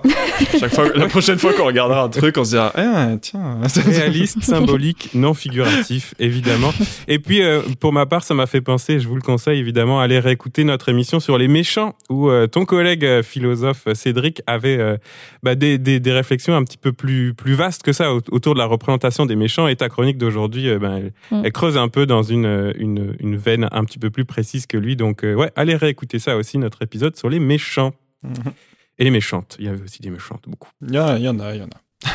On parle des gluants aujourd'hui, ce concept euh, malléable et fluctuant. On, en fait plein de choses aujourd'hui. J'ai un quiz pour vous. Il y a toujours un quiz dans l'émission. Eh ben oui. Un quiz gluant aujourd'hui. Et euh, honnêtement, quand tu m'as dit qu'on allait faire une émission sur les gluants, je me suis dit est-ce qu'il va y avoir un quiz? Est-ce que je serais capable de faire un quiz? C'est souvent toi, Raph. Je t'ai refilé le bébé euh, comme si t'en avais pas assez. Ouais. les gluants, ils sont de retour. Mais en fait, écoutez, vous allez voir, j'y suis allé un peu dans tout ce qui est des, des, des gluants variés, des fluides corporels, il y a un peu de tout. Oh oui, trop bien. Et puis, euh, voilà, c'est des questions assez larges pour certaines parce que je sais pas si vous avez les mêmes niches et les mêmes euh, les mêmes euh, références que moi. Moi, je ne partage ma niche avec personne, hein, mais. Euh... chacun sa niche. Alors, on va commencer avec euh, des vers de terre. On l'a vu déjà dans l'émission. Les vers de terre, c'est gluant, c'est dans le thème. Vous ne connaissez peut-être pas l'acteur Marty Wright. Pourtant, il a joué quelques petits rôles dans des films hollywoodiens comme L'Enfer du dimanche de Ron Howard ou Le Transporteur 2, une gloire française ah. de Louis Leterrier, sorti en 2005. Bon. Sauf que la même année, Marty Wright tourne le dos à cette maigre carrière cinématographique et il devient très célèbre ailleurs, notamment pour une raison très gluante, il mange des vers de terre vivants par poignée. Euh. Mais pour quelle raison Marty Wright s'est-il mis à bouffer des vers de terre vivants ah, Parce qu'il est con, non ah, Il a ses raisons. Est-ce que c'est un défi non, c'est pas un défi. Pour la, probiotique. c'est ça, il, en a besoin. ah, il n'a pas revendiqué comme tel, ça se trouve peut-être, mais... Euh, est-ce que des vers de terre ont tué sa maman? Non, je ne sais pas. Est-ce que c'est pour un clip de métal? Non, mais c'est c'est oh, c'est plus dans le cinéma, mais c'est quand même pour euh, quelque chose qui est de l'ordre de la représentation et du spectacle. Une performance? Ah, il se filmait en faisant ça? Euh, Il a été filmé, ouais. Il y a énormément d'images de lui à la télévision, sur YouTube, avec ses vers de terre dans la bouche. C'est un message politique? Non, pas du tout. Parce que là, en ce moment, franchement, on serait presque à manger des vers de terre. Ouais, c'est ça. si tu me dis, tu préfères quoi Voter Macron ou manger des vers de terre? Ah, j'hésite 5 minutes. Est-ce que ça, ça faisait partie d'un truc plus large, d'une performance, d'un... Oui, d'un personnage. Ah. C'était pour s'entraîner pour un film? Non, mais pas pour un, pas pour un film. Pour une pièce de théâtre? Alors, c'est de cet ordre-là mais un peu plus précis que ça, si je vous dis que, alors ça va surtout aider Raph et Alice. Un spectacle? C'est un type de spectacle euh, très précis que j'aime beaucoup et qui est très. Euh, d'impro, de l'impro? Non, c'est du sport. Ah, c'est du catch. Ouais, c'est ça. Ah, mais oui. Marty Wright, c'est le nom d'un catcheur qui est désormais retraité et qui était connu sous le nom de, ça va vous parler quand même, The Boogeyman. Ah, oh là là. Et qui était vaguement inspiré de l'imaginaire vaudou, chamanique, un truc un peu comme ça. Et donc il arrive euh, sur le ring avec soit des vers de terre dans la bouche, soit des vers de terre dans la poche, et il se les met dans la bouche. Dans la ça, poche. ça fait très peur. Voilà. À l'horreur. Et donc j'ai découvert qu'il avait une petite carrière cinématographique. Ça vaut le coup peut-être de re-regarder le Transporteur 2 juste pour euh, essayer de trouver son, sa petite apparition. Voilà, comme quoi, des fois on, on perce pas grâce à Luc Besson, mais grâce à des vers de terre. Ah ouais, ouais, quand même. C'est plus marquant quand même que le Transporteur 2, je pense. Ben ouais. Hein. L'image, elle est bien conçue, quoi. Tu, tu l'imagines là, le, le gars Voilà. manger les vers de terre par poignée. Quiz gluant toujours, euh, parlons de, de Hervé Pierre Gustave. Dans son film Fils 2, sorti en 2014, le réalisateur Hervé Pierre Gustave joue le rôle d'un comédien. C'est un film très méta, j'aime ça, vous le savez. Mhm. Et euh, dans l'une des scènes du film, il n'arrive pas à jouer correctement son rôle et donc euh, l'acteur, pris d'une sorte d'impulsion rageuse, se renverse sur le corps plusieurs litres de liquide gluant. De quoi s'agit-il? C'est un vrai liquide. C'est un vrai liquide, c'est très gluant. Est-ce qu'il y a des faux liquides, euh, Raph? Non, mais c'est pas un truc inventé par euh, le cinéma, quoi. C'est pas une question bête. Est-ce qu'il y a des faux liquides? Vous pourriez par... ouais, vous, vous- vous pouvez partir là-dessus. Euh, Est-ce que ça se mange? Euh, ben, c'est comestible euh, par accident, mais oui, par accident. Est-ce que c'est un fluide corporel? Oui, La morve? Non. Morph, ce serait intéressant. C'est ça C'est de la des mort. litres entiers, tu dis, hein Ouais, des litres, ouais. Ah, genre, si c'est forcément les- des- Si c'est du pu de boutons d'acné, c'est- il en faut quand même entraire un certain Il en nombre faut beaucoup. pour. euh, Ouais, ok. Ouais, non, c'est c'est pas ça, mais Donc non, bah, c'est pas de la bave, non, du sperme? oui. C'est Alors, ça c'est- c'est c'est du faux sperme. Donc, c'est Ah, la bah question- c'était un faux liquide La question d'Alice était tout à fait pertinente. Du faux sperme, dont on apprend au passage que l'industrie porno abuse magistralement. Hein, euh, ne, ne cherchez pas la recette sur Google parce que malheureusement ça existe. Tu sais qu'on va chercher du coup si bah tu oui, me dis c'est ça. ça, c'est Il y a une vidéo YouTube, j'ai pas cliqué dessus, mais elle existe, je l'ai vue. Euh, le réalisateur Hervé Pierre Gustave, il est plus connu sous le nom de HPG, vous le connaissez peut-être comme ça. Et c'est un ancien, un ancien ardeur qui, euh, qui Mm. a aussi une pratique de cinéma, comme il dit, traditionnelle. Et mais il y a beaucoup de, ça parle beaucoup de l'industrie du porno dans ses films. Et donc euh, voilà, dans ce film-là. C'est- Ça dit quelque chose du coup de symbolique euh, dans la scène. En fait, c'est un film vraiment intéressant, Fils 2, puisque c'est une sorte d'autofiction où il parle de la naissance de son fils, qui a quelques, quelques années dans le film, deux ans, qui fait ses premiers pas dans le film. Et euh, donc, il y a quelque chose autour de qu'est-ce que c'est que d'être un, d'être un papa, d'être euh, un acteur porno. Et euh, Mhm. cette, sé- cette séquence, en fait, du, du sperme sur la tronche euh, renvoie à une autre scène euh, avec un autre truc gluant et blanc qui est de la mousse à raser dont il s'asperge le crâne et c'est son fils qui lui rase le crâne. Donc, euh, vous faites que ce que vous voulez du parallèle, mais c'est que- c'est Ouais. vraiment, c'est vraiment un joli film pour vrai. J'aime En vrai, ça donne envie. Ben ouais. Donc euh, et en plus, il a été au début de sa carrière euh, assez euh, tensé par euh, des, des féministes et je trouve qu'il s'est beaucoup amélioré justement dans ses films euh, traditionnels parce qu'il Mhm. fait beaucoup intervenir ses compagnes, ses femmes, sa, sa, sa femme qui s'appelle Elsa dans le premier de ses longs métrages, je pense, et puis Mhm. la mère de son fils, j'ai oublié son nom, dans Fils 2, qui est là dans le film, qui écrit avec lui, qui parle beaucoup, etc. Ah, ok. Donc, euh, ouais, intéressant. Fils 2, euh, 2014, HPG. Voilà. Euh, je vais revenir un peu ouais, ailleurs. Laquelle de ces anecdotes à base de vomi est fausse? Ah, c'est vrai qu'on n'a pas encore parlé de ça. On n'a pas parlé de vomi. Non. Alors, j'ai cinq anecdotes et une seule est fausse. Dans la série Jackass, réputée pour ses cascades et ses séquences trash, l'un des sketchs du groupe consiste en une omelette de vomi. Donc un des acteurs ingère les ingrédients d'une omelette et il la vomit dans une poêle avant de cuire le tout.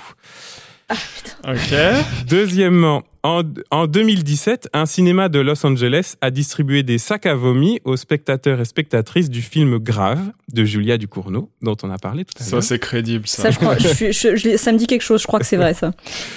Euh, toujours euh, avec Julia Ducournau, troisième affirmation. D'ailleurs, des gens auraient aussi vomi lors de la présentation de Titan au Festival de Cannes. Ouais. Les gens sont sensibles quand même. Les gens sont fragiles à Cannes.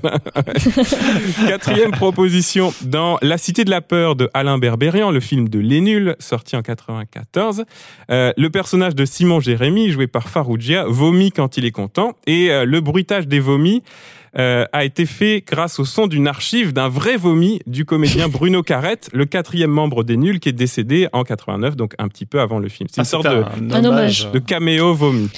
Il y en a qu'une qui est fausse, c'est ça? Et ouais, et j'en ai une dernière. Oui, il y en aura qu'une Ah. qui est fausse. Dernière, le vomi monstrueux de l'exorciste était fabriqué à base de soupe de pois cassés, mais pas de la soupe Campbell, hein, vous savez, la marque d'Andy Warhol, parce que la soupe Campbell, ça ressemblait pas assez à du vomi, apparemment. Oh là là. Donc, laquelle de ces cinq affirmations vomi et cinéma est fausse? Et, et malheureusement, il y en a qu'une seule qui est fausse. Il y en a qu'une qui est fausse. Ah, Donc, Jackass, c'est hyper l'omelette- crédible. L'omelette de vomi dans. Jackass, les sacs à vomi pour grave. Je pense le que l'omelette de vomi, tu l'aurais pas inventé. non. Tu me sous-estimes. Moi, je dirais la 4. Je dis la 4, c'est celle des nuls qui est fausse. La cité de la peur. Ok. Pourquoi t'en viens à enregistrer ton propre vomi et les... ensuite tes collègues le gardent après ta mort? Mais non, mais parce qu'il y a des centaines d'heures de rush de Bruno Carrette, tu vois. Ouais, c'est vrai. Ils ont trouvé un vomi.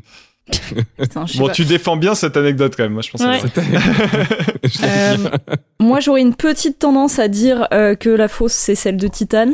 C'est Ouais. Titan et Grave, c'est pas la même. Hein, ça compte pour non, deux non, anecdotes. ce sont deux différentes, ouais. Non, elle est, très, à dire elle est très ça. dans le vomi du Cournot. hein. Oui, ouais, ouais, non, parce que grave, je suis, enfin, vraiment, ça me dit quelque chose euh, d'avoir lu ça quelque part pour euh, pour euh, les sacs à vomi à Los Angeles, donc j'aurais tendance, Ouais. tendance à dire que ça que ça c'est vrai. Titan, on peut y avoir la confusion parce qu'il y a beaucoup de gens qui ont dit qu'ils avaient eu envie de tomber dans les pommes et tout, mais vomir, je suis pas sûre. En plus, c'est pas pour me la péter, mais j'ai eu la chance d'être à cette projection vu à Cannes Et- Ah. et euh, j'ai et j'ai pas, je- moi j'ai pas, pas, senti particulièrement d'odeur de j'ai pas constaté de vomi à l'entour de moi. Alors après, c'est vrai que la salle est grande, hein, donc ça veut, c'est pas une preuve, bien sûr, mais euh, mais ouais, j'aurais Bon, tendance à dire à que là, il y a un Cannes. Ah, c'est c'est c'est crédible, mais pour le jeu, je vais dire la cinquième. Moi, je, je pense que euh, t'as La inventé le truc. euh, Ouais, ouais. Tu trouves que c'est un la détail trop précis, la soupe Ouais, c'est c'est trop précis. Eh bien, c'est Alice qui a raison. J'ai inventé euh, celle de, du vomi de, Bruno Carrette, euh, puisqu'en fait, il y a déjà un caméo de Bruno Carrette dans La Cité de la Peur en tant que Mizu Mizu le pétomane dans une télévision. Donc on est toujours un peu dans le fluide corporel. Ouais, Normalement, non. Si c'est- Certes. on est chez les nuls, hein, tout, tout peut arriver. on a bien fait de faire cette émission, on apprend des trucs. Mais j'ai envie de donner le bénéfice du doute et de j'y étais à Judith, puisque moi j'ai juste vu des on-dit euh, dans des articles peut-être un petit peu euh, sensationnalistes là dans la presse, mais il y aurait eu des vomis, euh, peut-être des gens qui ont été évacués de la salle et qui ont vomi à l'extérieur, Judith. C'est ça. Moi, je me, je me méfie un peu des gens qui ont tendance à dire facilement ah le film m'a trop donné envie de gerber, euh, que en- avec le téléphone bah oui. arabe ça se con- ça se ça se transforme en euh, j'ai gerbé sur le voisin d'en face, tu vois. Donc euh. Voilà. Mais Mhm. euh, ouais. Donc, euh, je, je mettrais euh, genre deux points pour Alice et un point de crédibilité à ton témoignage. Allez, comédie française, puisqu'on a parlé d'un des gluants les plus célèbres, celui d'Alien. Euh, beaucoup, évidemment, d'hommages et de parodies au gluant Alien. Vous pouvez aller checker la section dans la culture populaire de Wikipédia Mm. pour la page d'Alien. Je vous en soumets un qui n'est pas sur Wikipédia.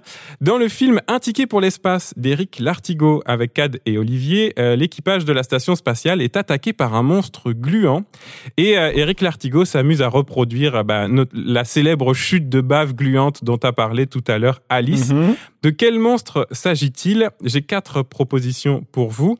Est-ce que c'est un poulpe super intelligent, encore plus intelligent que la moyenne des poulpes euh. J'en ai parlé? Est-ce que c'est un lapin mignon couvert de fourrure rose, mais gluant? Est-ce que c'est un dindon mutant devenu carnivore Ou est-ce que c'est le chanteur Enrico Macias, mais zombifié? Waouh. Ouais, c'est c'est niché, je vous ai dit. Moi j'ai envie Ouais. que ce soit le dindon. Un Ouais, dindon moi je suis chaud du dindon aussi. Je suis chaud dans du dindon. Alice, je, suis, obligé de dire le poulpe. Ouais, mais je l'ai inventé pour toi, celle-là. non, bah non, alors. Je te l'ai C'est effectivement un dindon mutant. Ah J'ai pas revu le film exprès, donc, euh, donc je me souviens plus dans quelles euh, circonstances il devient un dindon de 2 mètres de haut. Mais effectivement, donc il s'amuse à, à refaire les plans de la bave d'Alien avec ce dindon. Et puis, euh, j'ai cherché des infos sur le dindon et on trouve, euh, c'est vraiment intéressant, pour vrai, la plasticienne qui a fabriqué la marionnette du dindon, qui s'appelle Carole Allemand, et c'est une marionnette habitée. Ça veut dire qu'il y avait deux marionnettistes dans le dindon géant sur le plateau de tournage, et je trouve ça vraiment cool. Et en même temps, le mentionner pour rappeler que ben les, les gens qui font le gluant au cinéma, avant d'être les artistes d'effets visuels numériques, et eh ben ça a d'abord été les gens qui faisaient des, des marionnettes, des maquettes, des, des, mixtures bizarres, quoi. Eh, et en plus, le dindon, il y a un côté un peu mutant alien, euh, quand même. Euh, c'est vrai. bizarre, quoi. C'est vrai. un animal un peu mutant de base. Ouais. Allez, dernière euh, question, euh, puisque je parle de, de gluants et des effets visuels à propos de, de l'Oscar des meilleurs effets visuels. Lequel de ces films volontiers gluants n'a pas reçu l'Oscar des meilleurs effets visuels? Est-ce qu'on parle de Star Wars épisode 4, de Alien, le huitième passager, Ghostbusters, Terminator 2 ou Jurassic Park? Lequel de ces cinq-là n'a pas reçu l'Oscar des meilleurs effets visuels? Alors, je sais pas, mais c'est impossible que ce soit Jurassic Park, déjà. Moi, je vais dire Ghostbusters parce que c'est le film que j'aime le moins. Ah. Ouais, ouais j'ai du mal à imaginer que Ghostbusters ait pu avoir un Oscar, mais euh, c'est pas des films que je connais bien, ça, ça, fait longtemps. C'est quoi le quatrième déjà? Euh, Terminator 2, qui, Terminator qui, bien mais le, Terminator est fluide, quoi. Ouais, si, c'est possible Terminator 2, moi je pense. Allez, je, je joue ça. Ben, c'est effectivement Ghostbusters. Par ah, contre, il était vraiment nommé. Hein. Il, a, il était à, à, pas loin de l'avoir. Il devait leur en manquer un, ils ont rajouté. Mais en fait, non, j'ai remarqué qu'en fait, il n'y a pas le même nombre de films nommés chaque année dans les catégories. Donc, ils sont nommés vraiment parce que les gens trouvent que ça mérite d'être nommé. Intéressant. euh, il s'incline en 85 au profit de Indiana Jones et le Temple maudit. Ah bah qui est oui qui est bien aussi euh, avec le tapis d'insectes et tout là. Bah oui, c'est cool. Hein, il me faisait tellement peur celui-là. et euh, Alice, euh, je suis au regret de t'annoncer que Starship Troopers ne l'a pas reçu non plus, comme Ghostbusters. Mhm. En même temps, il est, ils sont moches. Hein. Enfin, franchement, j'adore ce film, mais les aliens ne sont pas très bien faits. Enfin, ça vieillit. Hein. ouais. Bon, c'est un film pas très gluant qu'il a eu, c'est Titanic. Ah. cette année-là. Donc, bon. Mhm. Voilà, voilà. si, euh, si je devais vous demander, parce que j'ai quand même passé beaucoup de temps sur la page Wikipédia de l'Oscar des meilleurs effets visuels, euh, quel réalisateur ou réalisatrice, selon vous, trust euh, cette catégorie à fond dans les, mettons, dans les 40 dernières années, là, depuis, depuis qu'il y a du gluant Depuis qu'il y a du gluant, ok. Bah, du coup, Cameron, ça fait déjà deux Cameron, il, trust pas mal, ouais. Ah, il est bien, bien classé. Terminator 2, Abyss, Titanic, Avatar. Ouais. Ridley Scott?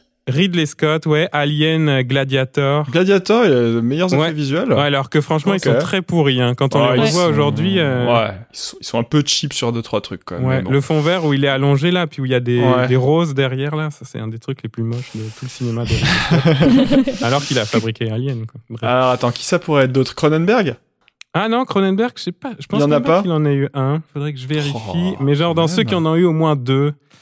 Ah, il y a des grands noms là, en plus on en a cité tout à l'heure. Bah Spielberg. Spielberg, oui, plusieurs fois. Indiana Jones, Jurassic Park. Ah oui, c'est vrai. Hmm. Euh, pour ta maman, Raph, George Lucas, évidemment, on en a eu beaucoup. Ah, bah. Et puis, euh, bah, tout récemment, euh, Christopher Nolan, Denis Villeneuve, quand même, sont vraiment. Hmm. Ah oui, oui, oui, oui, ok. Denis Villeneuve, Blade Runner et Dune. Et puis Nolan, Inception, Interstellar, Tenet. Bon, voilà. Je crois que c'est un truc qu'on peut pas enlever à Nolan, c'est ouais, ça. Ouais, Que des films de gars, hein, c'est genré le gluant.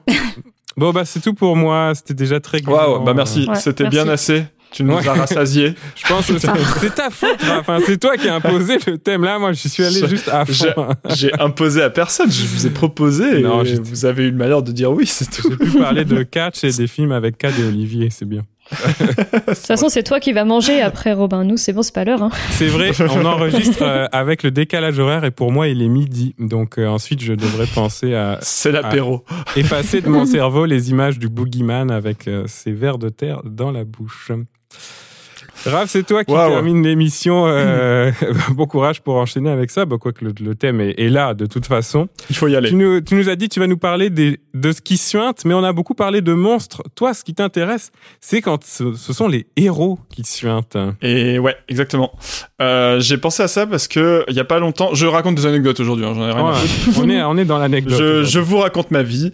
Euh, J'étais avec euh, la classe de BTS de ma sœur euh, et je leur ai montré des films et on montrait des extraits de films et notamment un extrait de L'homme qui rétrécit, The Incredible Shrinking Man de Jack Arnold, un film des années 50 euh, sur un mec qui euh, voilà euh, est pris dans un espèce de nuage radioactif. C'est l'époque un peu la peur de, de l'atome et tout ça et qui se retrouve à rétrécir mais progressivement. Alors du coup d'abord il est juste un peu plus petit puis après sa femme doit lui installer une maison de poupée dans la maison à sa taille quoi puis après il finit encore plus petit que ça. Bon, bref.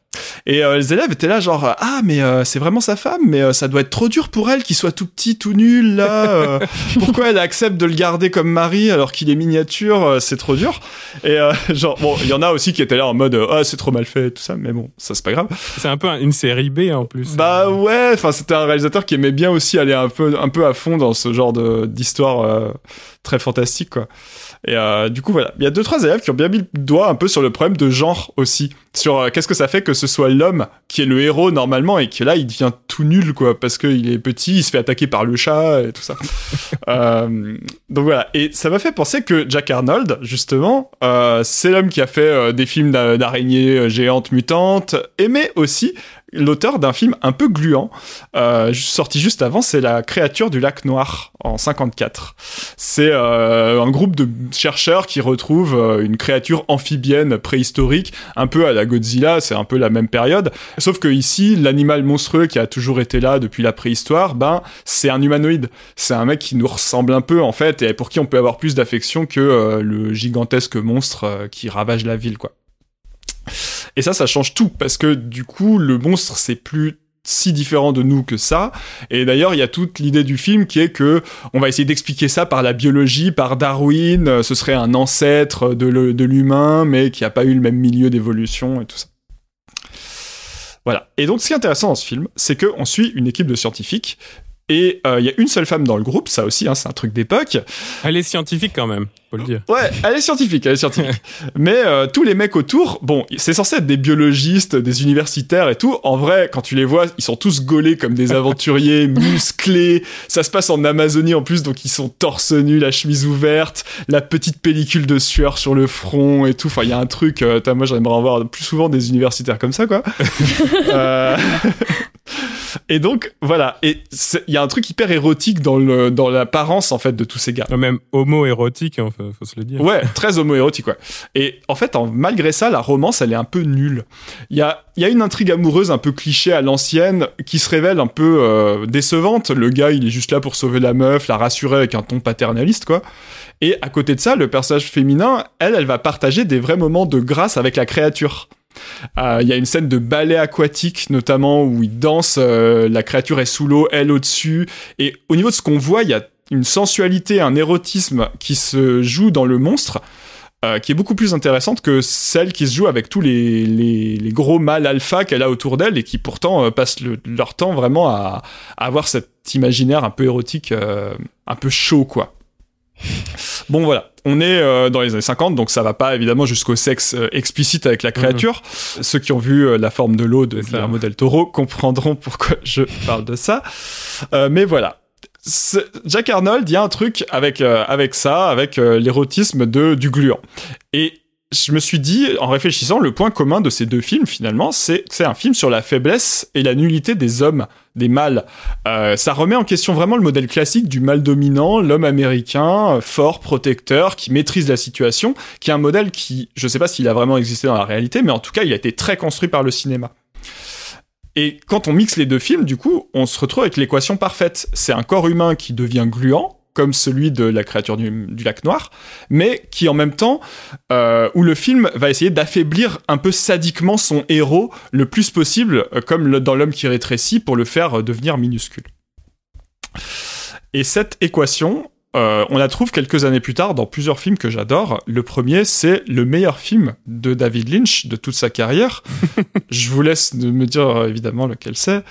Bah, je vois pas parce que le meilleur truc, c'est une série, mais. non, euh, en tout cas, ce que, ce que, je considère comme son meilleur, c'est-à-dire Eraserhead en 1977, mm. ce qui est son premier film d'ailleurs. Hein. Il fera jamais aussi bien. Eraserhead, le plus dégueu, en tout cas, ça c'est sûr. En tout cas, le plus dégueu, ouais, c'est vrai. Je suis d'accord. Euh, en gros, euh, Eraserhead, c'est un peu abstrait, c'est très incompréhensible, mais c'est la métaphore d'une espèce de masculinité inquiète avec un héros qui est un gars avec une tête bizarre, qui arrive pas à agir sur son environnement, il va tout subir et tout au, fil du film devient un danger autour de lui. Et notamment les éléments liés au quotidien et à la famille.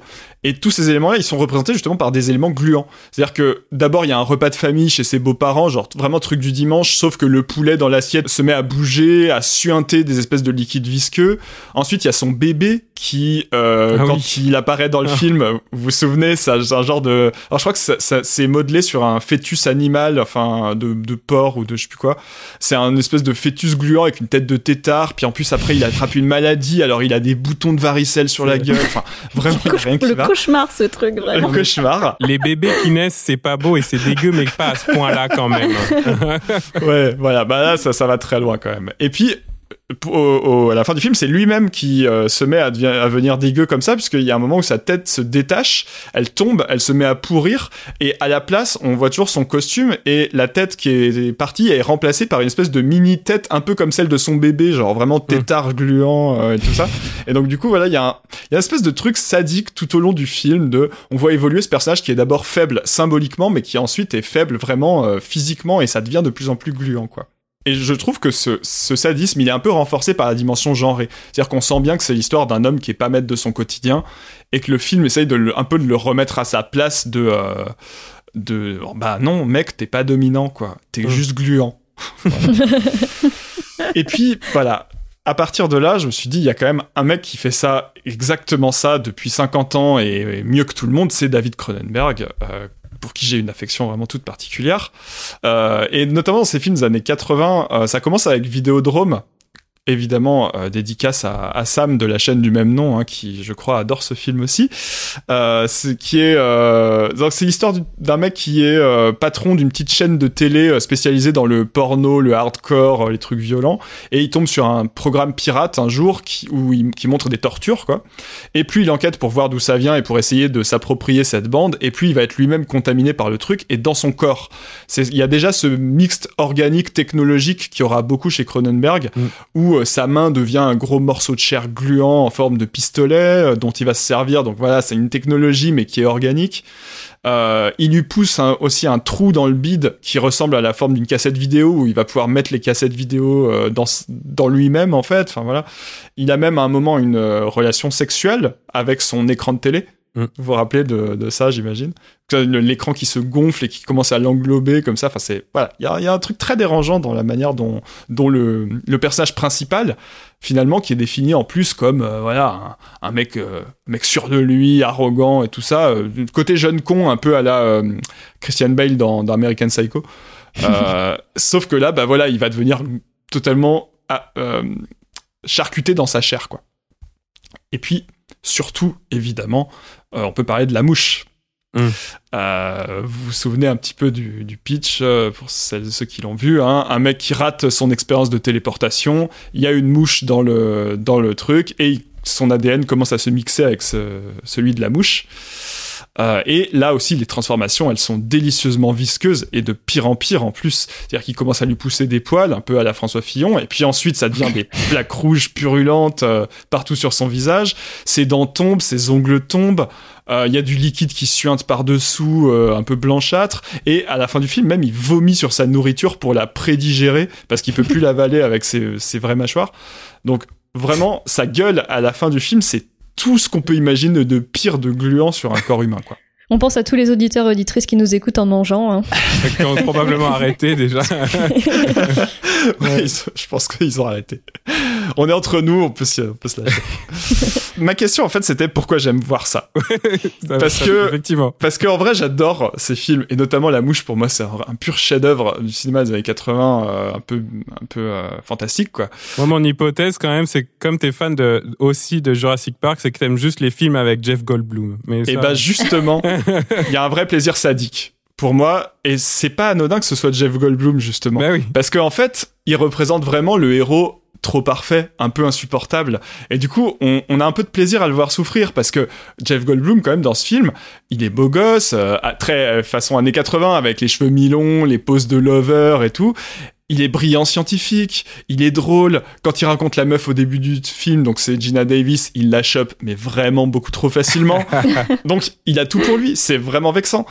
Et, euh, et, je pense que c'est pour ça que Spielberg d'ailleurs le prend dans Jurassic Park, c'est ah pour jouer le mec euh, trop parfait qui a la classe et, euh, parfois même un peu trop quoi. C'est après la mouche Jurassic Park? C'est quelques années après, ouais. ouais Exactement. Donc voilà, je trouve qu'il y a un, il y a un côté un peu comme dans les teen movies avec le, le, nul qui finit par se venger des gros gars sportifs musclés et qui finit avec la plus belle fille. Et euh, les, les, films, ils aiment bien nous proposer cette expérience-là, quoi. Nous mettre dans cette position un peu de rageux. Genre, eh, vous voyez, il est trop beau, il est trop successful. Bon, on, va vous le descendre, quoi. On va vous le remettre au niveau du sol. Euh, et c'est pareil dans Vidéodrome d'ailleurs. Enfin, et moi ça me parle pas mal. Et euh, dans d'ailleurs dans mes recherches euh, en ce moment, je me j'aime j'aime beaucoup me concentrer sur cette euh, ce, le thème de la violence féminine, notamment dans les films de genre, dans les films d'horreur et fantastique. Et il y a ce plaisir sadique dans beaucoup de films euh, féministes avec des femmes qui font souffrir les hommes de manière très excessive, en particulier quand c'est des beaux gosses sportifs, quarterback et tout ça, parce que voilà, ça inverse toutes les caractéristiques culturelles de la féminité douce, attentionnée d'un côté et de la masculinité euh, impulsive, excessive, violente, tout ça. Donc dans ces films-là, il y a déjà un truc qui pour moi se rapproche un peu de ça. Et la deuxième forme de plaisir que je ressens là-dessus, il est plus sadique, il est cette fois un peu masochiste. Parce que, en fait, la différence avec les films féministes récents de la, nouvelle vague un peu du cinéma d'horreur, c'est que à l'époque de Lynch ou de Cronenberg, en fait, c'est des genres qui ont plutôt un public masculin. En tout cas, c'est ce qu'on a tendance à croire. On a tendance à croire qu'il y a que les hommes qui vont voir ça. Aujourd'hui, ça paraît absurde. On a, on a pris conscience qu'il y avait beaucoup de, spectatrices dans l'horreur et dans le cinéma de genre. D'ailleurs, même euh, une très grosse proportion, même par rapport aux, hommes. Mais à l'époque, on n'y pense pas du tout et il y a ce présupposé très fort que c'est des films que seuls des hommes vont voir. Et du coup, je me dis, il y a un truc un peu absurde avec des films faits par des hommes hétéros, ils le sont tous, euh, ceux que j'ai cités, qui montrent des mecs bien, gaulés et d'une manière un peu euh, érotisée, mais qui finalement se font totalement charcutés et se mettent à gicler des torrents de fluide, quoi. Pour moi, il y, y a, un truc dans l'équation qui est, qui est pas si évident. Euh, alors un psychanalyste vous dirait euh, oui, il y a une tentation homosexuelle refoulée, ça dérive en pulsions violentes parce que les pulsions quand on les garde à l'intérieur, bah voilà, ça finit par euh, par détruire l'objet du désir interdit et et puis bah finalement la violence, c'est une manière d'exprimer que si je peux pas l'avoir, alors personne ne pourra l'avoir quoi. Ça, c'est ce que je dirais si j'étais psychanalyste. à mon humble niveau, du coup, je me contente de dire que moi, j'y vois forcément un truc un peu masochiste. Le truc de vous inquiétez pas, on est entre nous, on est entre mecs. Ah je, je, je, réalise le film, je suis un mec, je m'adresse à des mecs. On peut se permettre déjà de paraître faible. On peut se permettre de s'auto-charcuter, de se mettre dans des états pas possibles, gluants et en difficulté parce qu'on est entre nous. Et du coup, ce corps masculin qui était normalement symbole de puissance et de maîtrise, eh ben on va le réduire en charpie parce que au moins ça sortira pas de notre petit cercle. Manque de peau, bah c'est sorti. le cinéma de genre, il est sorti de ce cercle-là. Et du coup, le plaisir qui était purement masochiste, il peut devenir euh, aussi euh, partagé par des femmes. En tout cas, j'espère. Je sais pas si vous, ça vous fait ça, les filles, euh, ce genre de cinéma, mais chez moi, ce truc un peu SM, ça fonctionne pas mal. Confession. Confession. Bon, Judith, toi qui as érigé des héroïnes féminines et demoiselles d'horreur, j'imagine que ça te parle quand même beaucoup cette euh, interprétation un peu genrée quand même euh, Oui, oui. Bah après, euh, voilà, les interprétations genrées, elles peuvent aussi être subverties de plein de, manières, et c'est ce qui est intéressant. Mais par contre, c'est vrai que euh, je pense que c'est aussi assez universel de. Enfin, c'est plus l'interprétation masochiste qui, me parle. Enfin, je, je, je pense que on souffre tous un petit peu plus ou moins d'être dans un corps on souffre d'être dans un corps parce que c'est à travers le corps qu'on souffre, mais euh, mais je veux dire un corps qui change, tu vois, un, un corps qui peut être victime des autres, etc. Et euh, et qui contient des choses parfois que que on voudrait ne pas contenir. Enfin, je sais pas, mais je pense que il y a effectivement quelque chose de très cathartique à avoir un corps dans lequel on se reconnaît, être torturé à l'écran aussi, tu vois, enfin de mhm. cette manière-là, euh, et que la catharsis c'est pas que voir euh, les autres s'en prendre plein la gueule. Parfois, ça fait aussi du bien de s'y voir, je crois. Euh, euh mais euh, au-delà du masochisme, tu vois, effectivement, il y a, y a, quelque chose du fait de réussir à, à se confronter à nos peurs qui nous concernent nous, qui concernent nos notre propre corps, et que bah ça fait du bien de voir exprimer à l'écran quoi malgré tout. Donc je crois que ça sert à ça, aussi à ça ouais. et que même les, les mecs les plus parfaits que tu puisses imaginer bah en fait ils les ont aussi ces angoisses là quoi. Oui. et voilà. Ça c'est pas mal. Je profite simplement très rapidement du fait que euh, Raphaël est parlé de l'étrange créature du lac noir. Euh, c'est vrai que moi, enfin, je, je, partage assez ce qu'il dit euh, dessus et je trouve que c'est un film assez passionnant. Enfin, même si je trouve qu'il il a une fin qui est un peu dommage parce que il, il, instaure tout un justement un discours sur la masculinité, sur l'écologie, sur euh, voilà, on va essayer d'humaniser la créature au maximum pour à la fin, bon bah, en deux temps trois mouvements, la créature elle se fait descendre et puis tout le monde s'en fout après. Et, oui, c'est vrai tous les discours qui sont enclenchés mm. sont pas euh, sont pas aboutis comme si le studio avait dit bon vous êtes bien gentils les gars mais la création ça suffit deux minutes ouais il aurait vraiment pu aller plus loin je pense sur cette histoire là mais bon oui donc c'est un peu dommage mais moi enfin je veux c'est pareil je veux pas tomber dans l'auto-promo moi je vais le faire quand même euh, j'avais fait euh, deux vidéos biographiques pour raconter la vie de la femme qui a créé le costume de l'étrange créature du lac noir euh, Millicent Patrick qui qui a été virée en fait de, de, du studio Universal après parce que son patron avait été jaloux de son talent et de son mhm. succès sur sur le film mais euh, c'est intéressant aussi de voir que le, ce costume-là a été imaginé par une femme en plus. Ouais. Comme le dindon tout à l'heure. je, le dis en blaguant, mais en fait pas, pas vraiment parce que ouais, le côté euh, plasticienne, euh, sculptrice, costumière aussi, qui est genrée aussi de base et puis mm. qui est pas vraiment reconnue, y compris, je le disais tout à l'heure, dans les Oscars là. Donc ouais, il y a. Ouais quelque chose aussi. Oui, et il y, y, a un truc d'ailleurs avec le genre des monstres. Euh, il y a toujours ce truc. Ah bah, bah, évidemment, dans Jurassic Park, le, le, le, twist qui est pas vraiment un twist parce qu'il se voit pas à l'écran, mais le fait qu'il n'y a que des femelles sur l'île. Sur l'île mm. euh, et euh, c'est pareil dans le Godzilla de Emmerich où on se rend compte que Godzilla est une femme et donc du coup ça produit autre chose parce que elle peut enfanter et donc elle peut avoir des œufs et donc il y a des milliers de Godzilla dans la ville quoi. Puis Alien hein, évidemment. Alien ouais. Alors que dans la créature du lac noir, bah voilà, on a l'idée que c'est forcément un gars parce qu'il a cette euh, espèce de romance un peu à distance avec le personnage féminin, alors que finalement c'est pas du tout évident. Enfin, il y a rien dans son costume qui le laisse, euh, qui le genre.